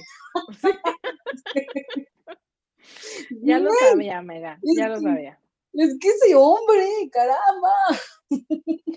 Mira, eh, eh, por eso está en me y no en malas, porque yo la vi, sí me atrapó, sí la devoré, pero es una novela, güey, o sea, es una telenovela, Oh, nada más sí. que como producción gringa, y demasiado melcochita, o sea, demasiado rosita. Este, entonces sí, tienes razón, o sea, yo la metería, o sea, yo sí la metería como en un guilty pleasure, ¿no? Ajá. no es buena, pero no es Así que- mala, ¿sabes? Sí. Es sí, como, eh, eh, sí, es como, sí, guilty pleasure, creo que ese es, ese es el tema. ese es el tema. Y sabes a mí, ¿sabes cuál es la mía? Échale. Luismi. Luis Miguel, la serie, es mi guilty pleasure, porque la neta, me siento así como lo acabamos de escribir. ¿Es mala? Sí, seguro sí. ¿Está de hueva? O sea, ¿a quién le importa la vida de Luis Miguel? A mí. A mí, señores. ¿Quién Presente. disfrutó, quién disfrutó enterarse de toda la vida del joven, del joven, de ya ni tan joven, ¿no? Del señor, porque, porque yo así como que, ¿sabes? Yo crecí sabiendo que él nunca quería hablar de su vida, ¿no? O sea, yo crecí sin saber nada de él más, más su mus, más que su música, pues, porque siempre fue muy hermético. Entonces siempre, siempre fue como, güey, o sea, es que de Luis Miguel nadie sabe nada realmente, porque pues no da entrevistas, nada, ¿no? Ajá. Y como que, que él se abriera a contarnos un poco más de su vida. Bastante selectivo, ¿verdad? ¿No? Porque tampoco es que contara tantísimo, pero una parte importante de su vida sí fue como, güey, chisma máxima, aquí voy a estar. Sí, es que pidos, o sea, el tema aquí, de, a mí de lo, de lo primero que más me llamó la atención es que este tema era autorizado y aparte era coachado por él. Entonces, como de que, güey, por primera vez en la vida va a hablar, güey. Obvio, súper filtrado, obvio, porque ya ves que tuvimos entrevistas del Urban Ranking del Palazuelos diciendo, ni de pedo es así, pero esta es la versión que él nos dejó ver de su vida y como somos bien chismosas, somos súper doñas, obviamente la íbamos a ver. A mí está en mi categoría de me, pero güey, súper sí me las devoré. Súper sí, porque chisma. Porque tal, pues. Así es que sí, lo confieso, es mi super guilty pleasure. Yo sé, yo sé que es puro chisme y yo sé que, que a quien le importa, a mí me importa. Lo siento, lo tengo que admitir. Pero En no nos pueden juzgar, mira, hay gente que mantiene a Betty la Fea en el top 10 de Netflix. No se atrevan a juzgarnos Yo sé, por ver yo Luis Miguel. conozco, yo conozco a quien, yo Conozco. un par de personas, ¿no? Entonces, no voy a revelar sus nombres, pero ustedes saben quién son. Ustedes lo saben. Y ahí sí, para que vean, estoy fuera. O sea, sí, nunca, nunca he visto Betty la Fea, lo confieso. Aunque me digan lo que me digan, ahí sí no le entro, la verdad, paso. Eh, yo sí la Prefiero vi, ver- ¿eh? Prefiero volver a ver Luis Me. o, me, o me echaré la segunda temporada de Bridgerton, porque ahorita digo que qué asco, pero igual yo creo que sí me la voy a ver, la verdad. pero chance, chance. Mira, Sí, yo, chance. yo sí vi Betty, la Fea en su momento y no es mala, pero no la volvería a ver. Sí no me explico cómo es que sigue en el top 10. Eso sí, no, no, no hay forma de que yo me lo explique. Han entrado y salido películas bastante buenas y, y Betty la Fea no sale, güey. ¿Qué pedo ahí? Güey, un día neta, o sea, neta, neta, deberíamos de hacer un programa de Betty la Fea con Oh, dale, algunas personas que la, sí la ven y son fans. que son Igual fans. ustedes, y ustedes saben quiénes son. Este, para que nos expliquen cuál es el punto, güey, porque de veras aquí creo que hay bastante carnita por Sí, sí, hay. Sí, ahí estoy dentro. Yo sí jalo. Sí, sí, definitivo. Ahora bien, pasando y dejando a la, a la Betty este, de lado, vamos a entrar con eh, la primer subcategoría que sería la comedia o, la, o, la, o el contenido ligero, que la verdad te confieso, dentro de mis favoritas tengo tres, solamente tres en este género, y, y debo anticiparles que mi lista en drama es larguísima, o sea, Ya las sé. películas que más me gustaron son de drama y luego animadas, pero bueno, ya llegaremos a ese punto. Así es que de las comedias, ¿cuáles fueron tus películas favoritas de este 2021, Ani? Mira, de, de comedias, a mí sí me gustó Qué duro es el amor. yo no tenía, o sea, esperaba cero de esta película. Eh, sí esperaba un churrazo de estos de, de, película chip flick navideña y dije una más, pero como son mi guilty pleasure, dije me la voy a echar, o sea, igual aunque no me guste y aunque sea un churro, la voy a ver. Y fue una agradable sorpresa para mí, que sí de repente tiene unos giros interesantes y en general me gustó, sí se convierte para mí en una de esas películas de que, güey, no mames, que no has visto el diario de una pasión. O sea, yo incluso te lo dije a ti, está buena, sí, vela, chécala. Entonces, a mí, para mí, sí me parece que se vuelve referencia en materia de chick flicks. Ah, yo te tengo que conceder la parte de que te sorprende, para bien. O sea, de repente como, como que la ves o, o lees la, la sinopsis y dices, ah, no lo sé, ok, está bien, le daré una oportunidad. Y ya estando dentro, dices, güey, o sea, sí está, está entretenida, está simpaticona. Pero yo no la pongo en mis favoritas porque no la, no sería una película que yo realmente diga, güey, la quiero volver a ver. O sea, no sé si les he contado que yo tengo, estoy tratando de armar una colección de películas románticas y digo tratando de armar porque, bueno, ya creo que soy la veintiúnica persona en el universo que compra eh, Blu-rays y DVDs. Seguramente soy la veintiúnica. Punto número uno. Punto número dos, tampoco me alcanza el dinero para comprarlas todas, todas las que me gustan, pues, o sea, todas las que sí digo, güey, esta película la tengo que tener en DVD. Ahorita que mencionaste Diario de una Pasión, por ejemplo, ¿no? Mulan Rouge, por supuesto. Eh, votos de amor, claro que está en mi lista. Ay, votos de amor. Este, amo votos de amor, o sea, me encanta. O sea, las películas románticas que más me gustan son las que compro en físico, ¿no? Es como mi, es como también mi guilty pleasure, comprar, tener como mi colección de físicos de películas románticas. Y esta película, no existe en físico porque es de Netflix, pero no la compraría, o sea, no la tendría, porque no, sí está padre, pero no a ese grado de padre, pues, para mí. Pero sí te concedo que sorprende. A mí, ¿sabes cuál disfruté mucho, mucho? O sea, que hasta puedo decir, bueno, quizá también es hasta un guilty pleasure. Eh, Friends The Reunion. O sea, sí me gustó mucho y neta sí. la disfruté un chingo. O sea, chingo. Sí, yo también lo disfruté mucho. Y eso que no soy fan de Friends. O sea, nunca he sido fan. Soy súper más fan de How I Met Your Mother. Me gusta 10 veces más. Pero tengo que reconocer el impacto que tuvo esta serie en su momento. E inclusive actualmente, tanto que decidieron hacer este especial en HBO. Y la verdad es que aún no siendo fan, me gustó y lo disfruté. Ok, sí, yo también lo gocé bastante, bastante. O sea, creo que no hubo un momento en el que cayera el ritmo desde inicio a fin. Es una tras otra, tras otra, y ves hasta los testimoniales y dices, güey, sí es cierto, a mí también me pasa eso, cabrón.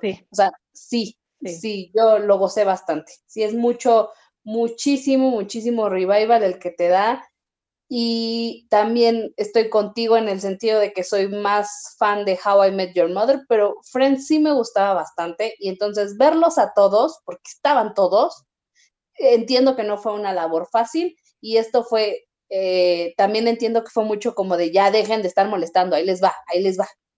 pero yo dije, ay, gracias. o sea, qué bueno que insistimos, muchas gracias. Se agradece el detalle. Entonces, sí, súper sí. Súper, sí. Yo tengo dos más aquí. Eh, Jungle Cruise, a mí sí me gustó, aunque mucha gente dice que guácara, que asco, a mí me gustó, la disfruté. Creo que tiene que ver mucho con que me cae muy bien Emily Blunt y La Roca. La Roca específicamente, dirán lo que dirán, que no actúa, que siempre es La Roca, whatever, pero el tipo tiene ángel. El tipo te cae bien y a mí me gustan sus películas porque es muy divertido, es muy cómico, es gracioso y muy carismático. Así es que a mí Jungle Cruise en verdad me gustó bastante y Free Guy. Ya se los he dicho, yo no soy fan de Ryan Reynolds, pero fue una grata, grata sorpresa esta película. Me reí enormemente, de verdad la disfruté demasiado y sí, la volvería a ver, más de una vez estas, estas dos películas que acabo de mencionar. Las volvería a ver más de una vez porque en verdad me la paso muy bien cuando las veo. O sea, así como que me sube las endorfinas. Es como, güey, qué padre, qué padre la vida. Yo Free Guy la tenía como que en el género de fantasía, algo así. Pero súper sí, súper sí. Para mí es de las mejores películas que vimos en este año. O sea, sí me atrevo a decirlo sin temor a equivocarme de las mejores películas que vimos en este año y en su momento lo comentamos. Eh, lo que hicieron en Space Jam de tratarnos de saturar con un chorro de información y con un chorro de referencias súper mal logrado y en Free Guy vemos cómo sí se hace, cómo se debe hacer una referencia a cualquier otra situación. Me encantaron los cameos, me encantaron las referencias.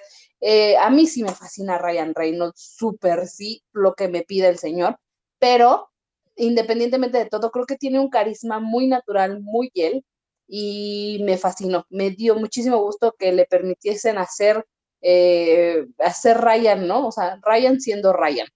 A mí me encanta. Bueno, tiene razón, creo que estas eran del otro género, pero es que ya no tengo más de, la comedia ligera. No sé si tú ah, tengas más de. No sé si tú tengas más de ese. ¿No?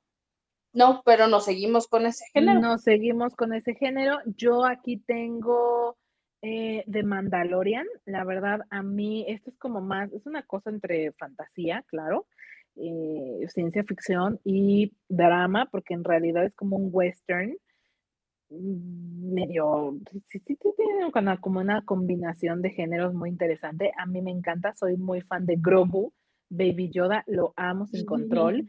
Y el, cameo final a Luke Skywalker de la serie, o sea, valió toda la pena, se me cayeron los, son, los chones al suelo como fan Star Wars, mil vale la pena. También tengo The Snyder Cut de Justice League, la verdad que chingona película, o sea, nada que ver, nada que ver con la versión anterior, realmente chido que hayan dejado a, Zack Snyder sacar su propia versión en su propio corte. Cuatro horas, sí, pero en verdad son las mejores cuatro horas, las mejores invertidas que, eh, o sea, es justo lo que yo esperaba ver de Justice League.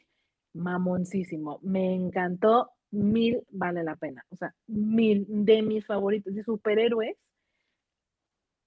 Es mi favorita junto con Spider-Man No Way Home, no sé tú. Híjole, es que yo ni quiero que me den cuerda con Spider-Man No Way Home. O sea, yo lo comenté en algún momento con algunos amigos, este, para mí es la película del año. De verdad, yo jamás, jamás, jamás había visto eh, que, toda la sala, literalmente toda la sala, gritara en, varias escenas o llorara, güey. E, en escenas en específico, de verdad estábamos todos llorando o todos gritando. Se me hace chundísimo aplaudir, pero hubo momentos en los que aplaudían de que estaba el rush así. Y la Annie, bravo, bravo. Yo sí, por favor. No, no, de verdad, a mí me parece, o sea, lo que se logró maravilloso. Eh, este, sí la tuve que ver antes que nadie porque no iba a poder vivir con los spoilers y neta, neta, neta, ni siquiera en la película de, Endgame, cuando se abren los portales, que también es una de mis escenas favoritas de la vida. Esa escena me mueve, no tienes una idea cómo, pero ni siquiera en esa, en esa escena, en cines, yo sentí lo mismo que sentí cuando salieron los otros Spiders, te lo juro. Y eso que Endgame es de mis películas favoritas de, de Marvel, creo que es la favorita, ¿eh? Pero, pero Spider-Man No Way Home se me queda justo abajo de Endgame. A mí me pareció una chulada, gracias a Marvel, porque esto fue puro fanservice. La actuación de Willem Dafoe me parece una barbaridad. O sea, yo no tengo más que halagos para esta película. Estoy contigo, hermana. O sea, sí, sí podría secundar la emoción de que es de las mejores películas del año porque le dio exactamente a los fans lo que querían. Y si bien eso podría ser tomado a mal o podría verse desde otro punto de vista mal porque reduce mucho la película a, fanservice, sí, es verdad, nadie va a decir que no. Pero si eres fan, lo agradeces. Y tanto que habíamos especulado con la aparición de Toby Maguire y Andrew Garfield, la verdad, un premio al mentiroso del año para Andrew Garfield, lo tenía que decir. premio, o sea, premio de la actuación, o sea, el mejor actor del, del, año, güey, el mejor actor del año. Sí, neta se la comprabas de que no tengo idea. Sí se la compré. Como de no, porque él decía, así como el meme de Box Bunny. ¿Qué parte de que no salgo no entienden? O sea, lo dijo con esas palabras más de una vez. Sí. Y, y, y, fíjense, yo sí tuve fe, sí tenía fe en el fondo, pero la verdad sí iba muy escéptica. O sea, sí iba como de, güey, Marvel me ha destruido el corazón, seguro lo va a volver a hacer, entonces pues, igual mejor voy sin expectativas, como dice la Mary Jane. Exacto. Pero Mary Jane escrito como, como se oye, Mary Jane. La Mary Jane. Este, la Mary Jane. Yo sí dije, güey, mejor voy sin expectativas para no decepcionarme. Claro. Y oh, sorpresa. y me gustó. Mira, me gustó mucho lo que hicieron con Andrew Garfield, que también ya lo hablamos, ¿no? Que es el peor Spider-Man. No, no porque sea, a mi gusto, no porque sea malo, sino porque los otros son mejores. Pero me gustó mucho lo que hicieron con él. Te voy a decir, o sea, siento que tan poderosa fue esta película, o tanto impacto positivo tuvo en los fans, que hasta hicieron la campaña para sacar una tercera película con Andrew Garfield y todo parece indicar que si bien no está confirmado que eso suceda, sí es muy viable, o lo que sí es muy seguro que suceda es que Andrew vuelva a salir como Spider-Man. Eso seguro que sí va a suceder. Ay, ojalá. Yo me hago. Se me cayeron los trenes al subsuelo, amiga. Sí. Sí, así es que eh, en, esta, categoría yo agregaría tres más. Eh, tengo Loki. A mí la verdad es que esa serie me súper encantó y creo que en gran medida tiene que ver con Tom Hiddleston. La verdad, lo amo sin control. Definitivamente la trama está muy buena, pero la, pero la trama en sí, o sea, la trama en serio, también está, creo que es la mejor construida de todas, la neta, la Netflix. Sí. Sí. Para mí también es la mejor serie que tenemos hasta ahorita de, Marvel. Creo definitivamente que Tom es lo que hace a, al personaje. También yo lo amo con locura y súper sí están mis favoritas. Súper sí, súper sí. Así es que ojalá tengamos Tom Hiddleston como Loki para un par de años más. Seguramente no tantos más, pero ojalá por ahí lo veamos nuevamente. Y dos menciones para eh, Greenland, el Día del Fin del Mundo, que fue de las primeras que se estrenó el año pasado, o sea, se estrenó como en enero, febrero, y mm, protagonizada por Gerard Butler, estas películas del fin del mundo, la verdad es que me gustó, está bastante entretenida, yo sí la disfruté enormemente y Nobody. O sea, Nobody, este, esta nueva versión o esta versión paralela de John Wick, pero como mejor hecha. O sea, la neta amo a, amo a Keanu Reeves, pero a mí No Body me gustó muchísimo más que John Wick. La verdad, estas dos películas, como en el género de acción, chingón. O sea, se las recomiendo muchísimo si no la han visto. Nobody ya está en HBO Max. El otro, este fin de semana la volví a ver y neta vale toda la pena del mundo, pero aviso, es un poco sádica, o sea, sí los putazos se ponen buenos, Así es que advierto. Sí, está un poquito gore, ¿no? Pero sí vale la pena. Así es, está un poquito gore, pero vale toda la pena. Y Greenland, o sea, véanla, esa no me acuerdo, está en Amazon, en Netflix, pero igual todo vale toda la pena del mundo que le, que le echen un ojito. Ok. ¿Alguna más en este género? No, en este creo que estamos bien, amiga. Muy bien. Em, vámonos con... ¿Animadas? Eh, ¿Mande? ¿Animadas? Con animadas, exacto. Para cerrar con, con el drama. Eh, yo aquí tengo varias, así es que mejor aviéntatelas tú, tú primero y, yo te digo cuáles voy a agregar. Ok, ok. Mira, hay, hay varias, pero a mí de lo que más me gustaría resaltar ahorita y que tuvimos ya hacia finales de año, es un cortometraje de Disney que, que tuvimos oportunidad de verlo eh, antes de la película Encanto, que se llama Lejos del Árbol. Me pareció precioso, de verdad es, es una cosa bellísima. Precioso. Yo les puedo decir aquí, sí, sin temor a equivocarme, que si no la han visto, por favor, vayan a verla. Dura siete minutos, o sea, es nada. Te lo juro que en una sentada te la vas a echar. Te prometo que te va a encantar. Te lo prometo. Te gusten o no las animaciones, este me parece precioso. Yo espero verlo por ahí en las próximas premiaciones porque vale toda la pena del mundo. Ahora, si están buscando cortometrajes, ya que lo mencionaste, yo te les recomiendo también Out, eh, que también está en Disney Plus. Búsquenlo así, es divino, es súper conmovedor. La historia es sobre un chico que quiere decirle a sus papás que es gay. La verdad me encantó, está súper, súper bonita. Y sí quiero mencionar eh, este cortometraje que está en Netflix, que de hecho fue Em, el que ganó premio al Oscar este año, If Anything Happens, I Love You. Si no lo han visto, please, please. Ese está en Netflix. Es súper cortito, súper cortito y vale toda la pena del mundo. Sí, mil por ciento de acuerdo. I got your back. Está precioso. Ese es de 12 minutos y mi memoria no me falla. Ya sabes, guardo datos innecesarios. Y ese lo encuentras en Netflix. Por si no lo has visto, también ese lo tienes que ver. Por favor, hazme ese favor, velo. De verdad, te lo pido desde mi corazón. Así es. A ver, ¿qué otras tienes tú en eh, las favoritas de este año en animación?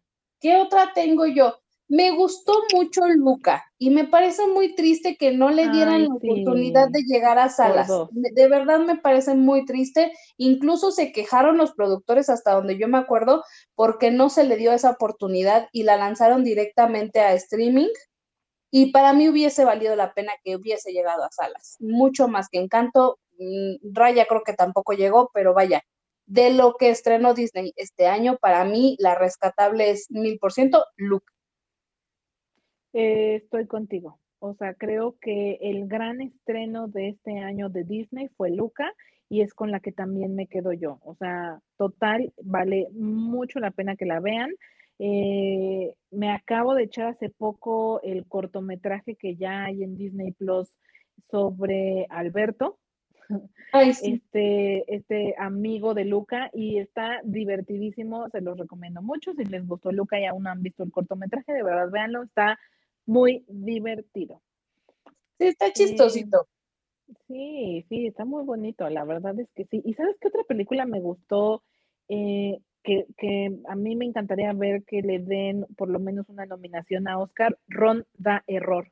La verdad es que me pareció comiquísima, o sea, el humor del, del este robot me pareció hilarante, o sea, a mí me tenía botada de la risa y creo que sí es de las mejores películas eh, animadas del género que, que, en verdad vale totalmente la pena. Este año creo que es de lo mejor que vimos. Eh, dejando fuera Soul, porque Soul se estrenó a finales del año pasado, o sea, se estrenó el 25 de diciembre del 2020, y sí la menciono porque en realidad, pues ya casi no cuenta el 2020, güey, ya prácticamente es 2021. Seguro mucha gente la vio a principios de 2021 vale la pena mencionarla. Y la verdad es que aunque son muy distintas, porque Soul es más reflexiva y la verdad es que Don, Ronda Errores comiquísima, esa junto con los Mitchell, eh, ah, cómo se llama, cuál es el nombre completo, los Mitchell contra las, las máquinas, ¿no? Máquinas o el fin del mundo, una cosa así. Ahorita no tengo el nombre completo a la mano, pero esta película de Netflix, súper sí, o sea, súper, súper sí, vale toda la pena. Si no la han visto, se las recomiendo. Tiene dos, tres chistes que te botan de la risa. Sí, es los Mitchell contra las máquinas.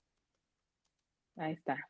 Mira, sí creo que esa película sí es muy, muy de niños, ¿no? Hay otras películas que son como, como animadas infantiles, pero más hacia, también un poquito para adultos, A mi gusto es así, es muy de niños, pero la disfrutas, tú como adulto la disfrutas mucho. Y otra que yo disfruté en esta categoría fue la de Pau Patrol. Pau Patrol me gustó bastante. No me parecen de estas caricaturas vacías y sin sentido que hay muchas en estos tiempos. Pau Patrol me parece que trae un mensaje muy bonito, eh, bastante inclusivo porque todos son de diferentes razas, tienen diferentes características, abordan temas como el cambio climático, que sí me parece que, es importante empezarles a inculcar a los niños esa, esa conciencia. Entonces, para mi gusto, Pau Patrol también es de lo más rescatable que tuvimos en animación en este año. Sí, tú me lo mencionaste, yo no, la verdad no la vi, pero sí, lo mencionaste en su momento. De hecho, tienes un programa específico de la película, así es que si ustedes quieren saber un poquito más de esa película, échale un ojito al podcast específico que hizo Annie sobre ella, donde nos la recomienda bastante. Y una que yo también en su momento les recomendé, ya más hacia principios de este año, eh, Wolf Walkers. O sea, no saben qué cosa tan divina. O sea, esta también se estrenó a finales del 2020, igual que Soul. Yo la vi alrededor de abril, o sea, la vi varios meses después, pero no saben, o sea, qué cosa tan hermosa. O sea, neta, me dio mucho coraje que no eh, se llevara el premio en los Oscars porque vale toda la pena del mundo. A mí me gusta muchísimo más que Soul. ¿Sabes qué vamos a hacer, amiga? Ya enfiladas para el, para el programa de premiaciones, o sea, claramente vamos a hacer un recuento de, la, de las que están nominadas, ¿no? Claro, claro. Pero yo te propongo que hagamos un merecías ganar. Esas películas que se tuvieron que haber llevado un premio y que por X y Z razones no lo hicieron, porque me parece que Wolf Workers está en esa categoría. Tenía que haberse llevado algo. Súper sí. O sea, en verdad, o sea, siempre le dan los premios a las grandes eh, casas, Disney, DreamWorks, o sea, me encantaría que empezaran a abrirse a producciones más pequeñas, pero que en verdad valen muchísimo la pena, como esta. Sí, porque mira, lo han eh, hecho a lo mejor en cortometrajes, ¿no? Como este, este que mencionamos de If Anything Happens, I Love You, que es de Netflix. Pero la verdad es que para las películas grandes sí es bien raro, es bien raro que gane alguna, algún filme este, de una casa pequeña. Es extrañísimo. Sí, de hecho yo ni siquiera sabría decirte si hay una que, que no sea de Disney o DreamWorks que he ganado en este momento, no lo tengo de cierto, pero es, es muy raro y sí, me encanta la idea de hacer un especial de Debiste ganar. Debiste ganar, amiga. No sé si tú tengas alguna más, porque si no me voy yo como gorda en tobogán. como gorda en tobogán. Sí, fíjate que sí ha habido varias que han ganado que no son de las casas grandes, pero este vamos a hacer un programa especial al respecto. De animaciones yo ya no tengo, yo ya estoy listísima para irnos al drama, que como bien dices, aquí es la categoría más robusta porque hubo muchísimas películas. Hubo mucho drama. Tan de no mames, perdónenme mi francés, pero híjole, qué películas tan, brutales. Así es. bueno, pues antes de que te vayas tú como Gordon tobogán. Sí, sí, discúlpenme. Cálmate, hija, cálmate. Déjame tener mi momento geek. Ok. Ok, aquí les va, hijos. ¿Qué series o películas y o películas les recomiendo ver si no se han animado o si están buscando algo del género? Eh, Sangre de Zeus se estrenó en octubre del 2020. Yo la vi a principios de este año. Vale súper la pena que la vean. Está muy, muy bien hecha. Los dibujos son muy buenos. La historia también está bastante bien bajada. The Bad Batch de Disney Plus. Eh, Sangre de Zeus está en Netflix, es producción original. Eh, The Bad Batch eh, es una historia, un spin-off alrededor del universo de Star Wars. También es una serie un poco más larga que Sangre de Zeus, tiene ya bastantes episodios, pero igual bastante recomendable en Disney Plus. Otras, otras series de Netflix que vale la pena, Dota, Sangre de Dragón. que está inspirada en un videojuego, creo que son alrededor de 10 episodios y la verdad están muy, muy bien, está muy, muy bien hecha. Castlevania, la cuarta eh, temporada, la verdad es que todas las temporadas fueron muy buenas, de muy buena calidad en cuanto a la historia, porque la verdad es que los dibujos son bastante, están, están geniales, no tengo nada malo que decir, pero la neta la historia increíble, o sea, esta, este es el tipo de eh, series animadas que son más de adultos que de niños, realmente no son series de, de niños que en verdad tienen que ver, o sea, Castlevania, como muchos ya saben, es un videojuego muy, muy famoso, se decidió hacer la serie que dura cuatro temporadas, ya la, esta cuarta fue la última temporada. El, el, los, últimos dos, los últimos tres episodios son brutales, o sea que no lo puedes creer así nivel neta Marvel, o sea, muy cabrón, muy cabrón. También les recomiendo Love, Death and Robots. Eh, me gustó mucho más la primera temporada. Este año vimos el volumen 2 son cortometrajes muy al estilo de mm, em, Black Mirror, pero ah. en animación, pero tiene mucho este mood. La primera la primer temporada me gustó más, pero esta segunda creo que vale bastante la pena también.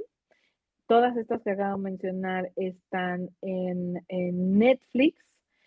Otra que también es de Netflix es Maya y los Tres, que es una producción en no estoy muy segura que sea nacional, pero el creador de Maya y los Tres es mexicano y la historia está basada en toda la cultura mesoamericana, así es que se siente como muy nuestra, muy, muy nuestra esta historia. Tiene, eh, tiene partes de la cultura maya, de los incas, y la neta está muy bien hecha. Yo la empecé a ver por mera curiosidad, por, por saber que era de un mexicano y se me cayó la boca al suelo. O sea, qué chulada de serie, se las recomiendo muchísimo. Yo me la terminé devorando porque es hermosa. Ahora, pasando, ah, bueno, y también para finalizar, en Netflix tenemos Violet Evergarden, que es una serie que aunque ya tiene un poquito más de tiempo, este año se estrenó la película y que de hecho estuvo en cines un par de semanas porque la trajo con Nichiwa Festival, que es una empresa mexicana que está trayendo mucho contenido japonés a México, sobre todo para la parte de cine. Eh, ellos también trajeron la película de Kimetsu no Yaiba, la de tren, eh, Busan Tren, me parece, o no sé, no, siento que le estoy diciendo mal el nombre porque hay una película que se llama así de zombies. Sí. Mugen, creo que es Mugen, Trento Mugen, una cosa así. Se llama la película, que también estuvo en cines. Eh, y Kimetsu no Yaiba, que es em, Demon Slayer, también está disponible en Netflix, por cierto. Pero sí les recomiendo mucho. Si a ustedes les gusta, a ti, por ejemplo, Annie, que te gusta mucho la comedia romántica, eh, Violet Evergarden es eso, pero en animación es una, es una comedia romántica de, adultos, solo con dibujitos. Pero en verdad es bellísima. Son pocos episodios. La serie dura muy pocos episodios. Tiene dos películas y justo este año se estrenó el final, o sea, el final de la historia de Violet, que es como la última película. Yo quedé conmovida a las lágrimas, o sea, me hizo llorar como señora de verdad les recomiendo mucho la historia de Violet Evergarden. Y también, como ya estamos hablando de Demon Slayer, por favor, háganme un favor y si son geeks como yo, si aún no le han dado una oportunidad, neta, es, una serie nueva porque en realidad es muy reciente. Em, para mí ha sido muy difícil volver a regresar al anime japonés porque en realidad como que sí veía mucho de niña, ya saben, Dragon Ball, Sailor Moon, whatever. Inuyasha. Y me ha costado un poco de trabajo regresar al, anime, pero eh, tanto Demon Slayer como Attack on Titan me, me volvieron a la vida. O sea, me regresaron como a eso de, a, este, a este gusto tan profundo que tengo por el anime japonés y vale toda la pena del mundo. También he de mencionar, ya que estamos hablando del género de anime japonés, que salió en Amazon, eh, llegó la última película y el cierre de la historia de Evangelion, Evangelion 3.0 más 1.0, que el señor me dijo, está bien marihuana tu película y tu serie, y yo no entiendo nada, y después yo me tuve que poner a ver 10 videos para entender qué estaba pasando, porque sí es una película, una historia muy compleja, pero vale mil por ciento la pena. Yo estoy muy agradecida por este cierre a la historia que no teníamos y me pareció el final adecuado para todos los personajes de esta historia que para mí específicamente fue muy importante. Yo creo que es de las de las eh, historias en anime que más me marcaron la adolescencia. Me encanta Evangelion, así es que gracias por que nos regalaron este cierre tan emblemático. Ya para ir cerrando, eh, en Amazon tenemos Invincible, una historia de igual Annie, es una película, digo, perdón, es una serie animada de adultos y, haga usted de cuenta que es The Voice, que por cierto no la mencionamos, pero The Voice a mí me parece que también está dentro de lo mejor de este año. Sí. Eh, es como The Voice, pero en caricaturas. Sea, oh, animación. Son también alrededor de 10 episodios, extremadamente gore, o sea, sangrienta más no poder, con una trama lo suficientemente compleja y que en verdad te atrapa, o sea, te devoras estos 10 episodios. Maravillosa serie, junto con, em, bueno, creo que de Amazon es la única que tengo, porque ya se me está acabando la lista. Eh, ah, bueno, Evangelion, les decía que también está en Amazon. Y ya para ir cerrando, Primal, Primal en HBO Max, por favor, háganse un favor y también dedíquenle. Nada más les diré que es una serie, eh, solo hay una temporada en este momento en HBO Max de 10 episodios y es una serie animada muda. No tiene ni un solo diálogo. Y es oh. brutal. A mí esta, esta serie me la recomendó uno de mis primos que por cierto lo escuchó de este TikToker famosísimo que ahora ya todo el mundo conoce. Él la reseñó y por él me animé a verla y sí es brutal. O sea, yo no puedo creer lo brutal que puede ser una serie animada que no tiene ni un diálogo. O sea, no me lo van a creer. En verdad, una joya en la animación, una joya de animación. Como el último título que les voy a dar, Arcane. Arcane, esta historia inspirada en, el universo de LOL, League of Legends, este famoso eSport. La neta, yo de eSports no sé nada, ni de videojuegos. La, la neta es que no sé mucho, pero qué cosa tan maravillosa fue Arcane. Igual son nueve episodios, solo nueve episodios la primera temporada, y fue todo un fenómeno. La campaña que hizo Riot Games alrededor de esta serie fue brutal. Nadie, o sea, todo el mundo hablaba de ella, la veías en todos lados y en verdad, igual que sucedió con el juego del calamar, todo lo que han escuchado de ella es verdad. Vale toda la pena del mundo. Es de estas series para adultos que tienes que ver, que vale tu tiempo al 100%. Y dicho eso, hasta aquí mi reporte, Joaquín, respecto a la anima, todo lo que he animado este año. Volvemos al estudio. Volvemos al estudio contigo, Ani. Perfecto. si tú me permites, ya me voy a aventar como súper gorda en todo, Dale, tú dale. Yo tengo que empezar porque de verdad también me parece que es algo bárbaro. Gambito de Dama. Anya Taylor Joy se la master rifa con esta serie. Está de no te la mames y si no la viste, yo no sé cómo sigue respirando. Es muy bueno. Eh, es mi primera de la lista. Este, también salió hacia finales del 2020, pero en realidad fue como, como una sensación más bien a principios de este año. Sí, ¿no? Como que ya la vimos al inicio de año, porque pues sí, ya a finales, pues ya no te alcanza para mucho. Pero, igual, o sea, también es una mini, esta, esta que es miniserie, qué brutal, ¿eh? O sea, a mí me decían, es que ese ajedrez, o sea, hay como para qué, o qué, güey, nada que ver. O sea, no. si tú crees que es aburrida, no, güey. No, no sabes, no sabes, no tienes idea. Sí, exacto. Yo te diría, mejor vela. O sea, primero vela y ya luego hablamos. Así luego hablamos. Otra serie que me movió, híjole, o sea, fue una sorpresa, eh, sí para bien, pero hijo, no me esperaba nada de esto. Soulmates. Qué buena serie, de verdad, qué buena serie. Eh, habla de las almas gemelas y te vamos a decir que no es nada romántica tienes que verla. Me parece que esta también es una de esas series referencia que si no has visto, güey, sí vela, pero vela un día que estés preparado para que te sacudan emocionalmente, porque sí te sacuden. Súper agri.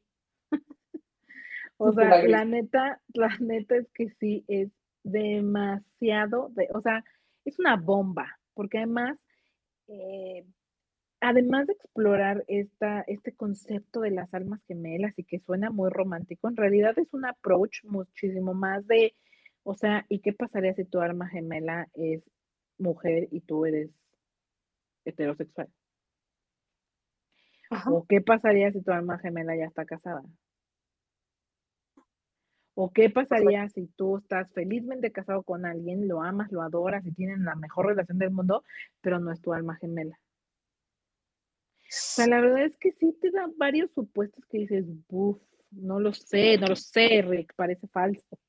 O sea, te, te, invita a mucha reflexión y la neta yo sí, también está en mis favoritas de este año, se las recomendamos muchísimo. Este es de Amazon, ¿no? De Amazon, correcto.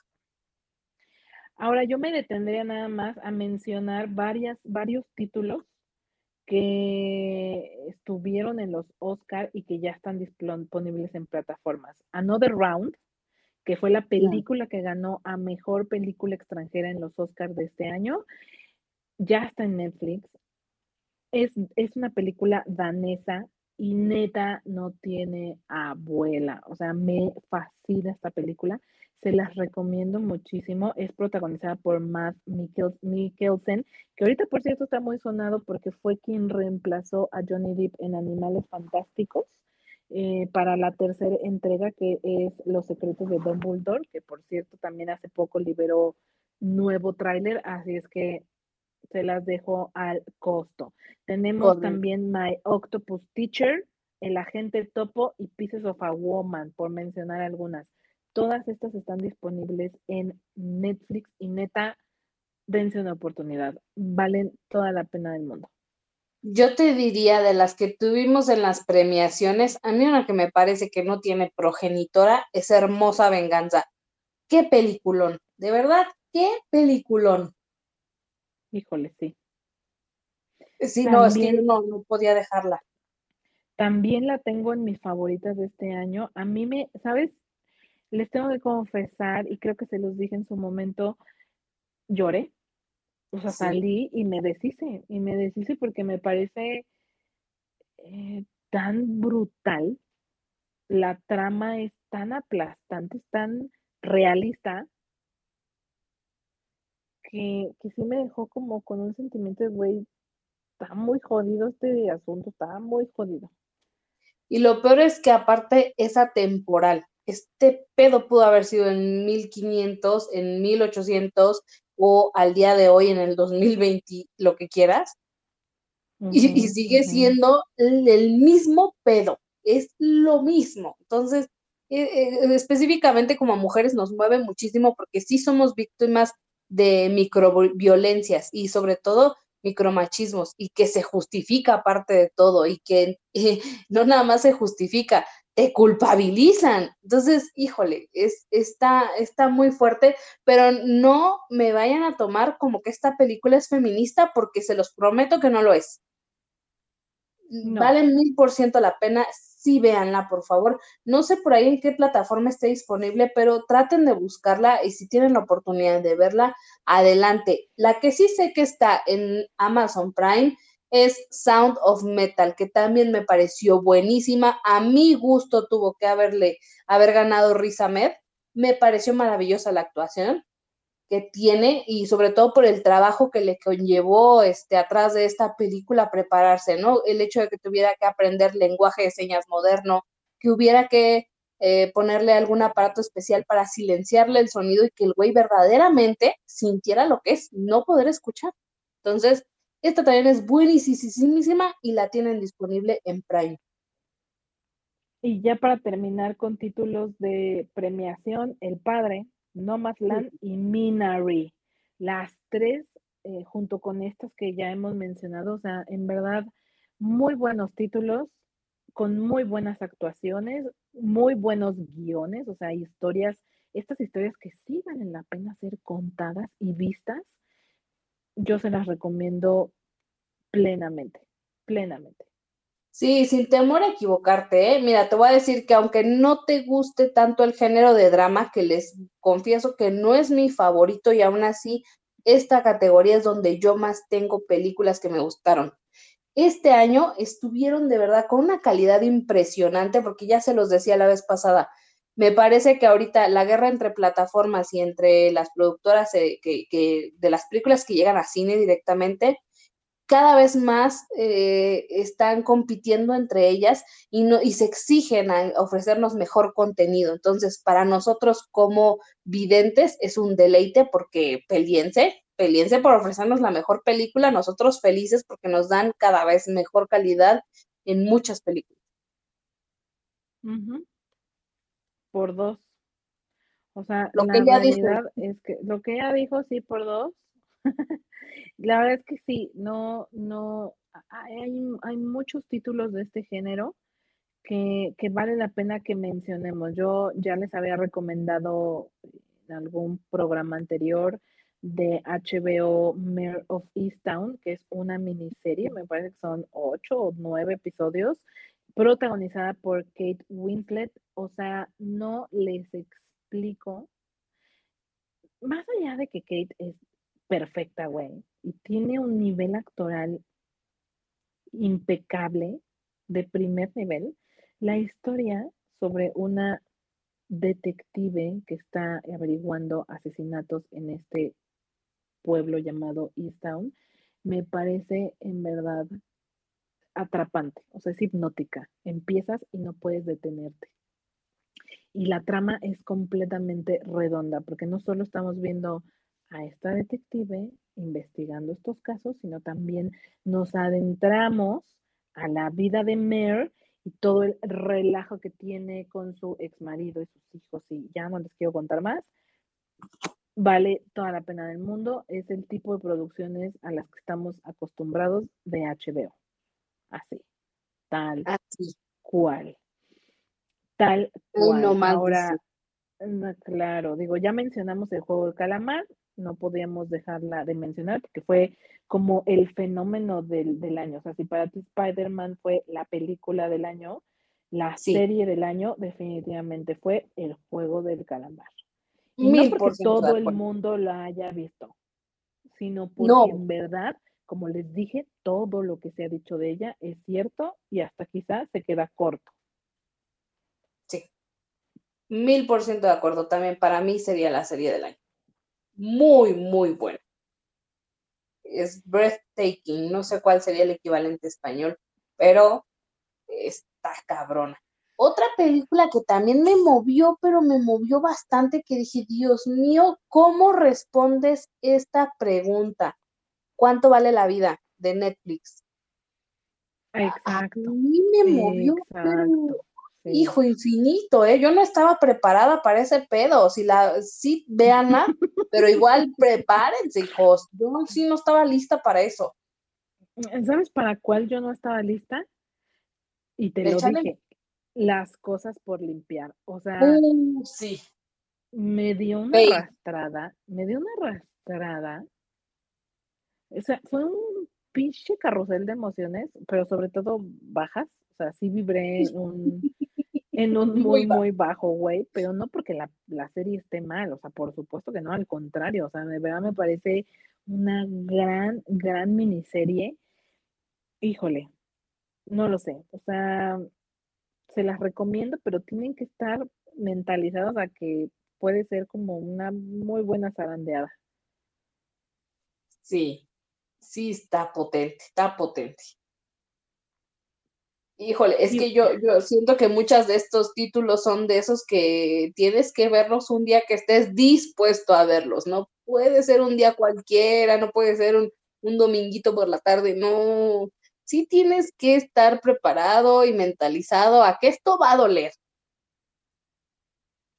Sí, sí, o sea, es como, como quitarte la cera sin avisar, así, órale, como va, ni te lo, ni lo ves, o sea, si es la primera vez que lo haces, tú cuando te la untan dices, ay, está suavecito y está calientito, qué rico en eso. Madre, te lo jalan y sientes que te va, que se te sumieron los, algo se te sumió por dentro, no sé. Este, sí, sí, sí. Horrible. Así es algunas de estos títulos. Algunos son así, pero de verdad vale la experiencia toda la pena del mundo, me gustaría mencionar, como para terminar con los, con los contenidos que encuentras en streaming, antes de mencionar eh, películas. Em, la quinta temporada de DC SOS, eh, yo ya les he hablado mucho de esta serie, es una serie em, que está disponible en Amazon Prime.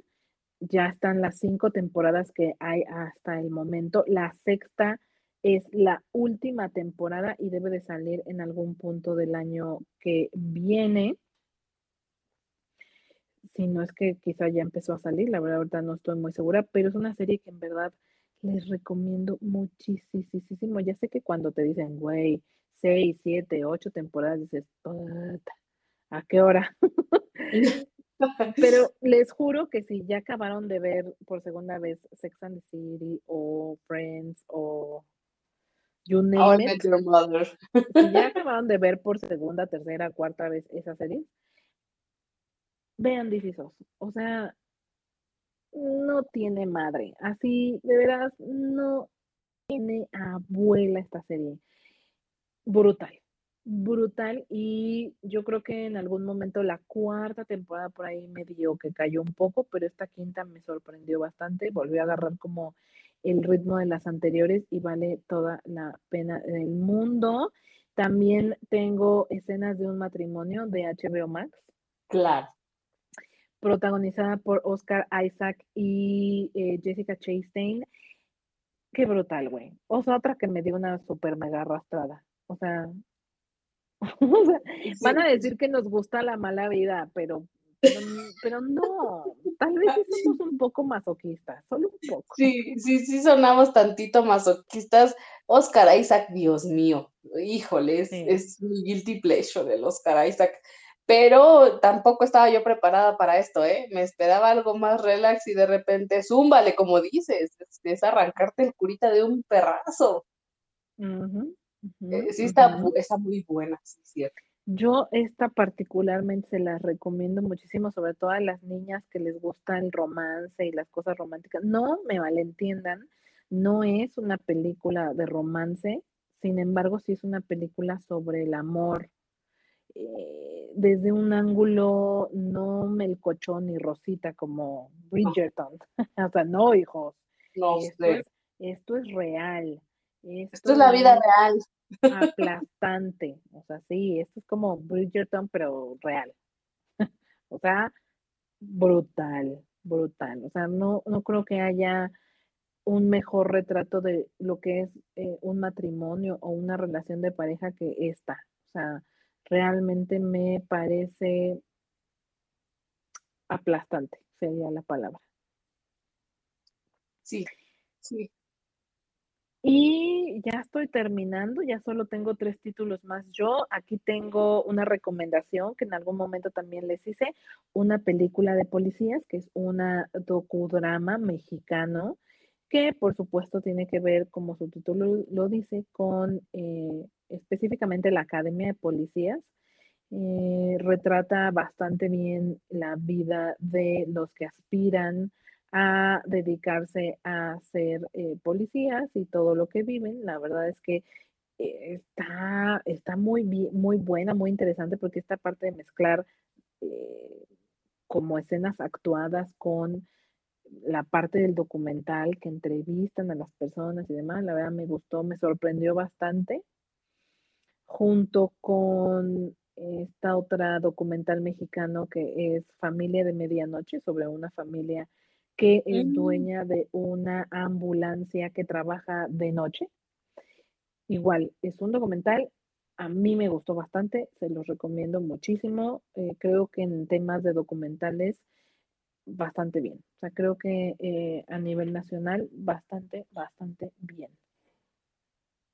Ok, perfecto.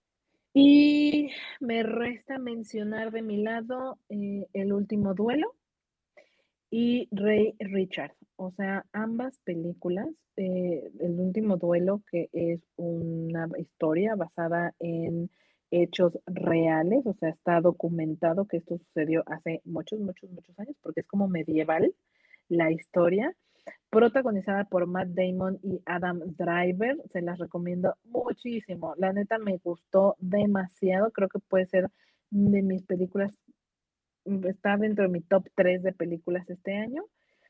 Y Ray Richard sobre eh, el papá de Venus y Serena Williams, porque si le soy muy honesta, trata más del papá que de las tenistas. Pero me gusta porque esta es inspiracional. Es de esas películas que quieres ver cuando todo está del nabo en tu vida y sientes que no ves para cuándo vas a salir del hoyo. Esta es la película que tienes que ver para, para volver a agarrar este punch. Ajá, ok, me gusta. Fíjate que yo tengo ese feeling con Coda. Es como un abracito al alma. Me gustó muchísimo la película. No tuve oportunidad de ver la original pero Coda me gustó bastante. Y el soundtrack, eh, bueno, el cover que se avienta la protagonista de la canción Both Sides Now, me parece maravilloso. Creo que me gusta incluso más que la canción original. Y la canción original es, híjole, despellejadora, ¿eh? Está potente.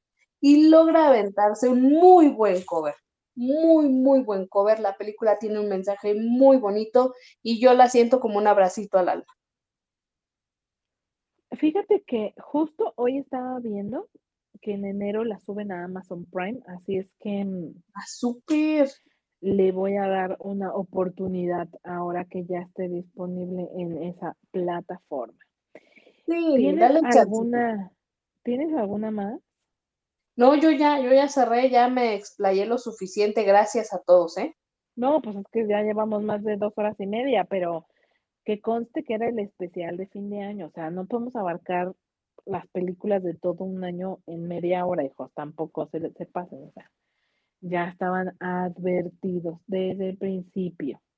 Y tienen opciones, ahorita sí tienen harta variedad, porque a veces a mí me preguntan, oye, tú, que, que tú este, te gusta el cine y crítico de cine y así, ¿no? O sea, ya me gusta que me tomen de referencia. Sí siento bonito, de verdad siento bonito cuando me agarran de referencia para algo de cine o de series. Y entonces me dicen, ¿y qué me recomiendas de tal? ¿Y qué me recomiendas de esta otra cosa? Ah, bueno, pues entonces para eso es este programa, justo para esto, para que agarren recomendación a según el género que les guste. Así es, y hablando de recomendaciones, yo solo quiero cerrar con dos temas. Uno, este año vi tres series que no son, eh, no son de este año, pero que yo llegaron a mi vida por fortuitamente y que neta se las recomiendo muchísimo porque fueron joyas, de esas joyas que llegan a tu vida y dices, güey, ¿cómo no la vi antes? Eh, Silicon Valley. De HBO Max, eh, que está disponible en HBO Max, sobre, es, como una especie de, de Big Bang Theory, pero con un humor un poco menos de comedia gringa. O sea, esta se siente un poco más como humor negro y sarcástico. Eh, Angry Dani, o sea, yo en su momento decía, bueno, ¿por qué la gente habla tanto de esta serie? O sea, ¿qué, qué les pasa? O sea, es de una niña. Puede ser interesante. No estaba, estaba tonta. O sea, no sabía. Sí está buena. No te pases, güey. No te pases. Insisto. Si tú comparas a Bridgerton con eh, eh, Downton Abbey, pues te quedas con Downton Abbey, ¿no? Sí, claro. Bueno, pues abajito de Downton Abbey está Anne with an Es una historia. Sí, por Dios. O sea, sí es una niña, sí, estoy de acuerdo. Pero hay un personaje que es como, como el de Dan Stevens en, en Downton Abbey. Eh, Gilbert, se llama Gilbert, que es un niño, güey, y tú dices, güey, ¿cómo te puede gustar un niño? Güey, es que no han visto a Gilbert en with yo les voy a decir, vean conozcan a Gilbert y luego me dicen que por qué me están gustando tan pequeños. Espérate, espérate, tengo que soltarlo. Mi pecho no es bodega, tengo que soltarlo. Jamás te voy a juzgar si te gusta el niño, porque tengo un hiper crush con Five de Hombre la Academia. No, no mm. puedo. Yo no te quiero ni describir lo que he pensado con ese niño. Súper, sí. No, pues yo tampoco, deja, yo estoy contigo. O sea, es más, un día, fíjate que un día debemos ver otro especial. Ahorita salieron varias ideas. Hay que anotarlas. De tu, tu crush imposible porque es un niño, güey. ¿Sabes?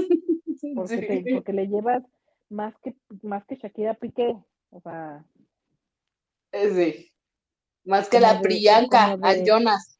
Ándale. O, o, a lo mejor se puede llamar como. Este, eh, te gusta, te gusta el colágeno parte A. ¿Ya sabes? ok, ok, ok. Te gusta el colágeno primera parte. Y sí, o sea, de verdad no tiene. Colágeno del envase, baby. Eh, les voy a advertir, la historia tarda en, en agarrar poncho. O sea, los primeros tres episodios dices, ay, no sé, no estoy muy segura. Yo les diría, sáltenselos. No los quieren ver, no los vean, sáltenselos. Vayan más hacia, a, denle una oportunidad. Y conforme vayan conociendo a Gilbert, no, no, no, es que no, no, no, no, te vuelves adicto a esta serie, adicto. O sea, no puedes parar. No puedes parar. Y todo es gracias a Gilbert. Y finalmente, eh, Years and Years. Years and Years es una miniserie de alrededor de igual nueve episodios, me parece, de HBO. Y qué brutalidad. O sea, no saben la brutalidad de miniserie. Esta miniserie está al nivel de Gambito de Dama, así se las pongo. O sea, la historia, las actuaciones, brutales. O sea, también te atrapa al primer episodio como lo hizo Gambito de Dama. Y como es miniserie, por eso las comparo y, y las pongo alto por tú.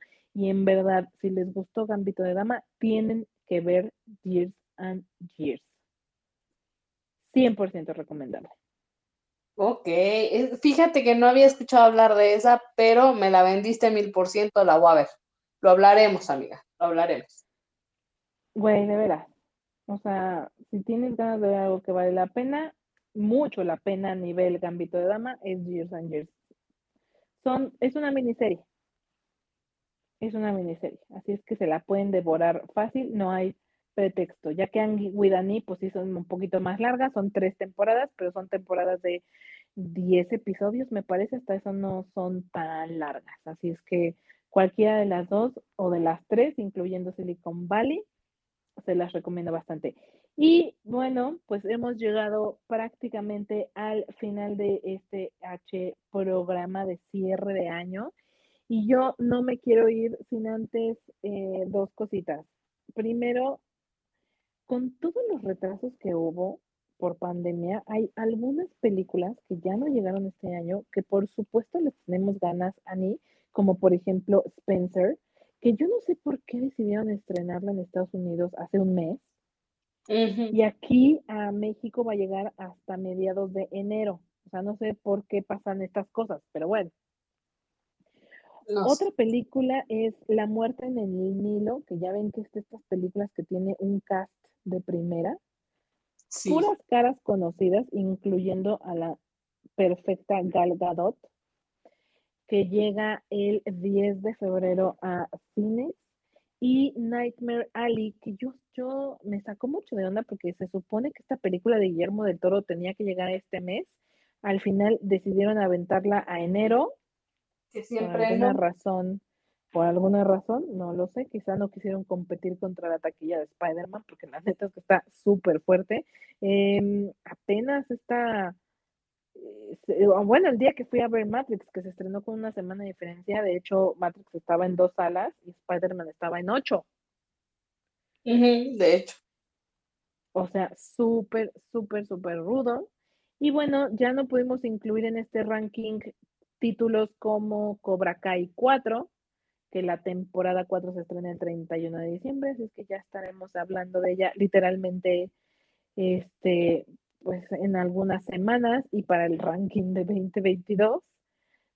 Tampoco podemos hablar de Kingsman, eh, El origen, ¿no? Esta película que también se estrena los últimos días del año, junto con el especial de Harry Potter, que prácticamente se estrena el primero de enero, y la verdad, yo sé que Annie le tiene súper mil ganas a esta película, a, a este especial el reencuentro después de 20 años, o sea, imagínense, ¿cómo se ven estos? Ya me come, ya me come. Güey, mi hermana está empezando a ver las películas, o sea, las, las está viendo de nuevo, y güey, se veían tan chiquitos. Sí. Tan chiquitos. Güey, está cañón, o sea, está cañón cómo pasa, cómo pasa el tiempo. Está cañón. Y otros dos títulos que también yo creo que ya vamos a dejar para el conteo del año que viene porque van saliendo. Eh, Tic Tic Boom y Don't Look Up, ambas de Netflix. Ambas me gustaron, la verdad es que sí me gustaron, pero también yo creo que ya las vamos a tratar en el próximo programa. Sí, totalmente. O sea, ya, ya no da cabida hablar de ellas ahorita ya yo, yo también creo que en el siguiente programa hablaremos de estas dos películas de Netflix que la verdad valen bastante, bastante la pena. Igual tengo yo por ahí pendiente ir a ver Sing 2, que por cierto en una reunión este fin de semana me dijeron que está hermosa, divina, así que preciosa. Eh, ¿Tú ya la viste? Eh? No, no la he visto, pero me hicieron el mismo comentario. Yo te voy a decir la verdad, yo no tenía nada de expectativa ni la iba a ver pero ya van como cinco personas que me dicen, güey, está bien padre, bien bonita, sí, vela. Entonces, vamos a darle el chance. A mí también, entonces yo creo que me voy a secuestrar a mi sobrina para que me acompañe a ver esta película y eh, les debo por ahí el de West Side Story, que la neta no me ha dado la vida de ir a verla al cine, pero yo creo que, la, que en algún momento lo haré. Y The Witcher temporada 2, que ya saben que somos fans del perfecto, hermoso y maravilloso Henry Cavill. O sea, es que no hay serie en la que se vea más, o sea, ni de, ni de Superman, güey, o sea, no. El hombre se ve perfecto de Gerald de Riva, el personaje de The Witcher. Sí. Y la neta, les confieso, o sea, ya estamos prácticamente a 31 y no he tenido tiempo de ver ni un solo episodio de la serie, pero ya hablaremos de ella en un par de semanas. Déjenme ponerme al corriente.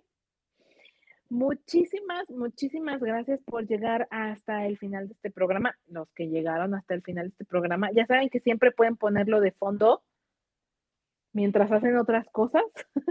Claro. Porque ahora sí, ahora sí, para que vean, estuvo largo.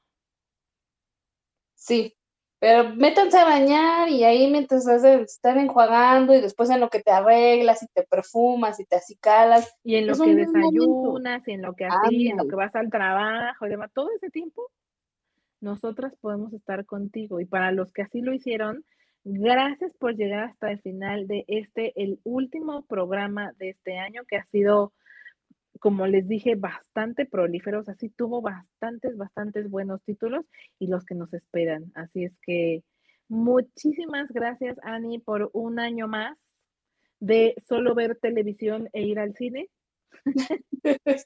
de procrastinar durísimo.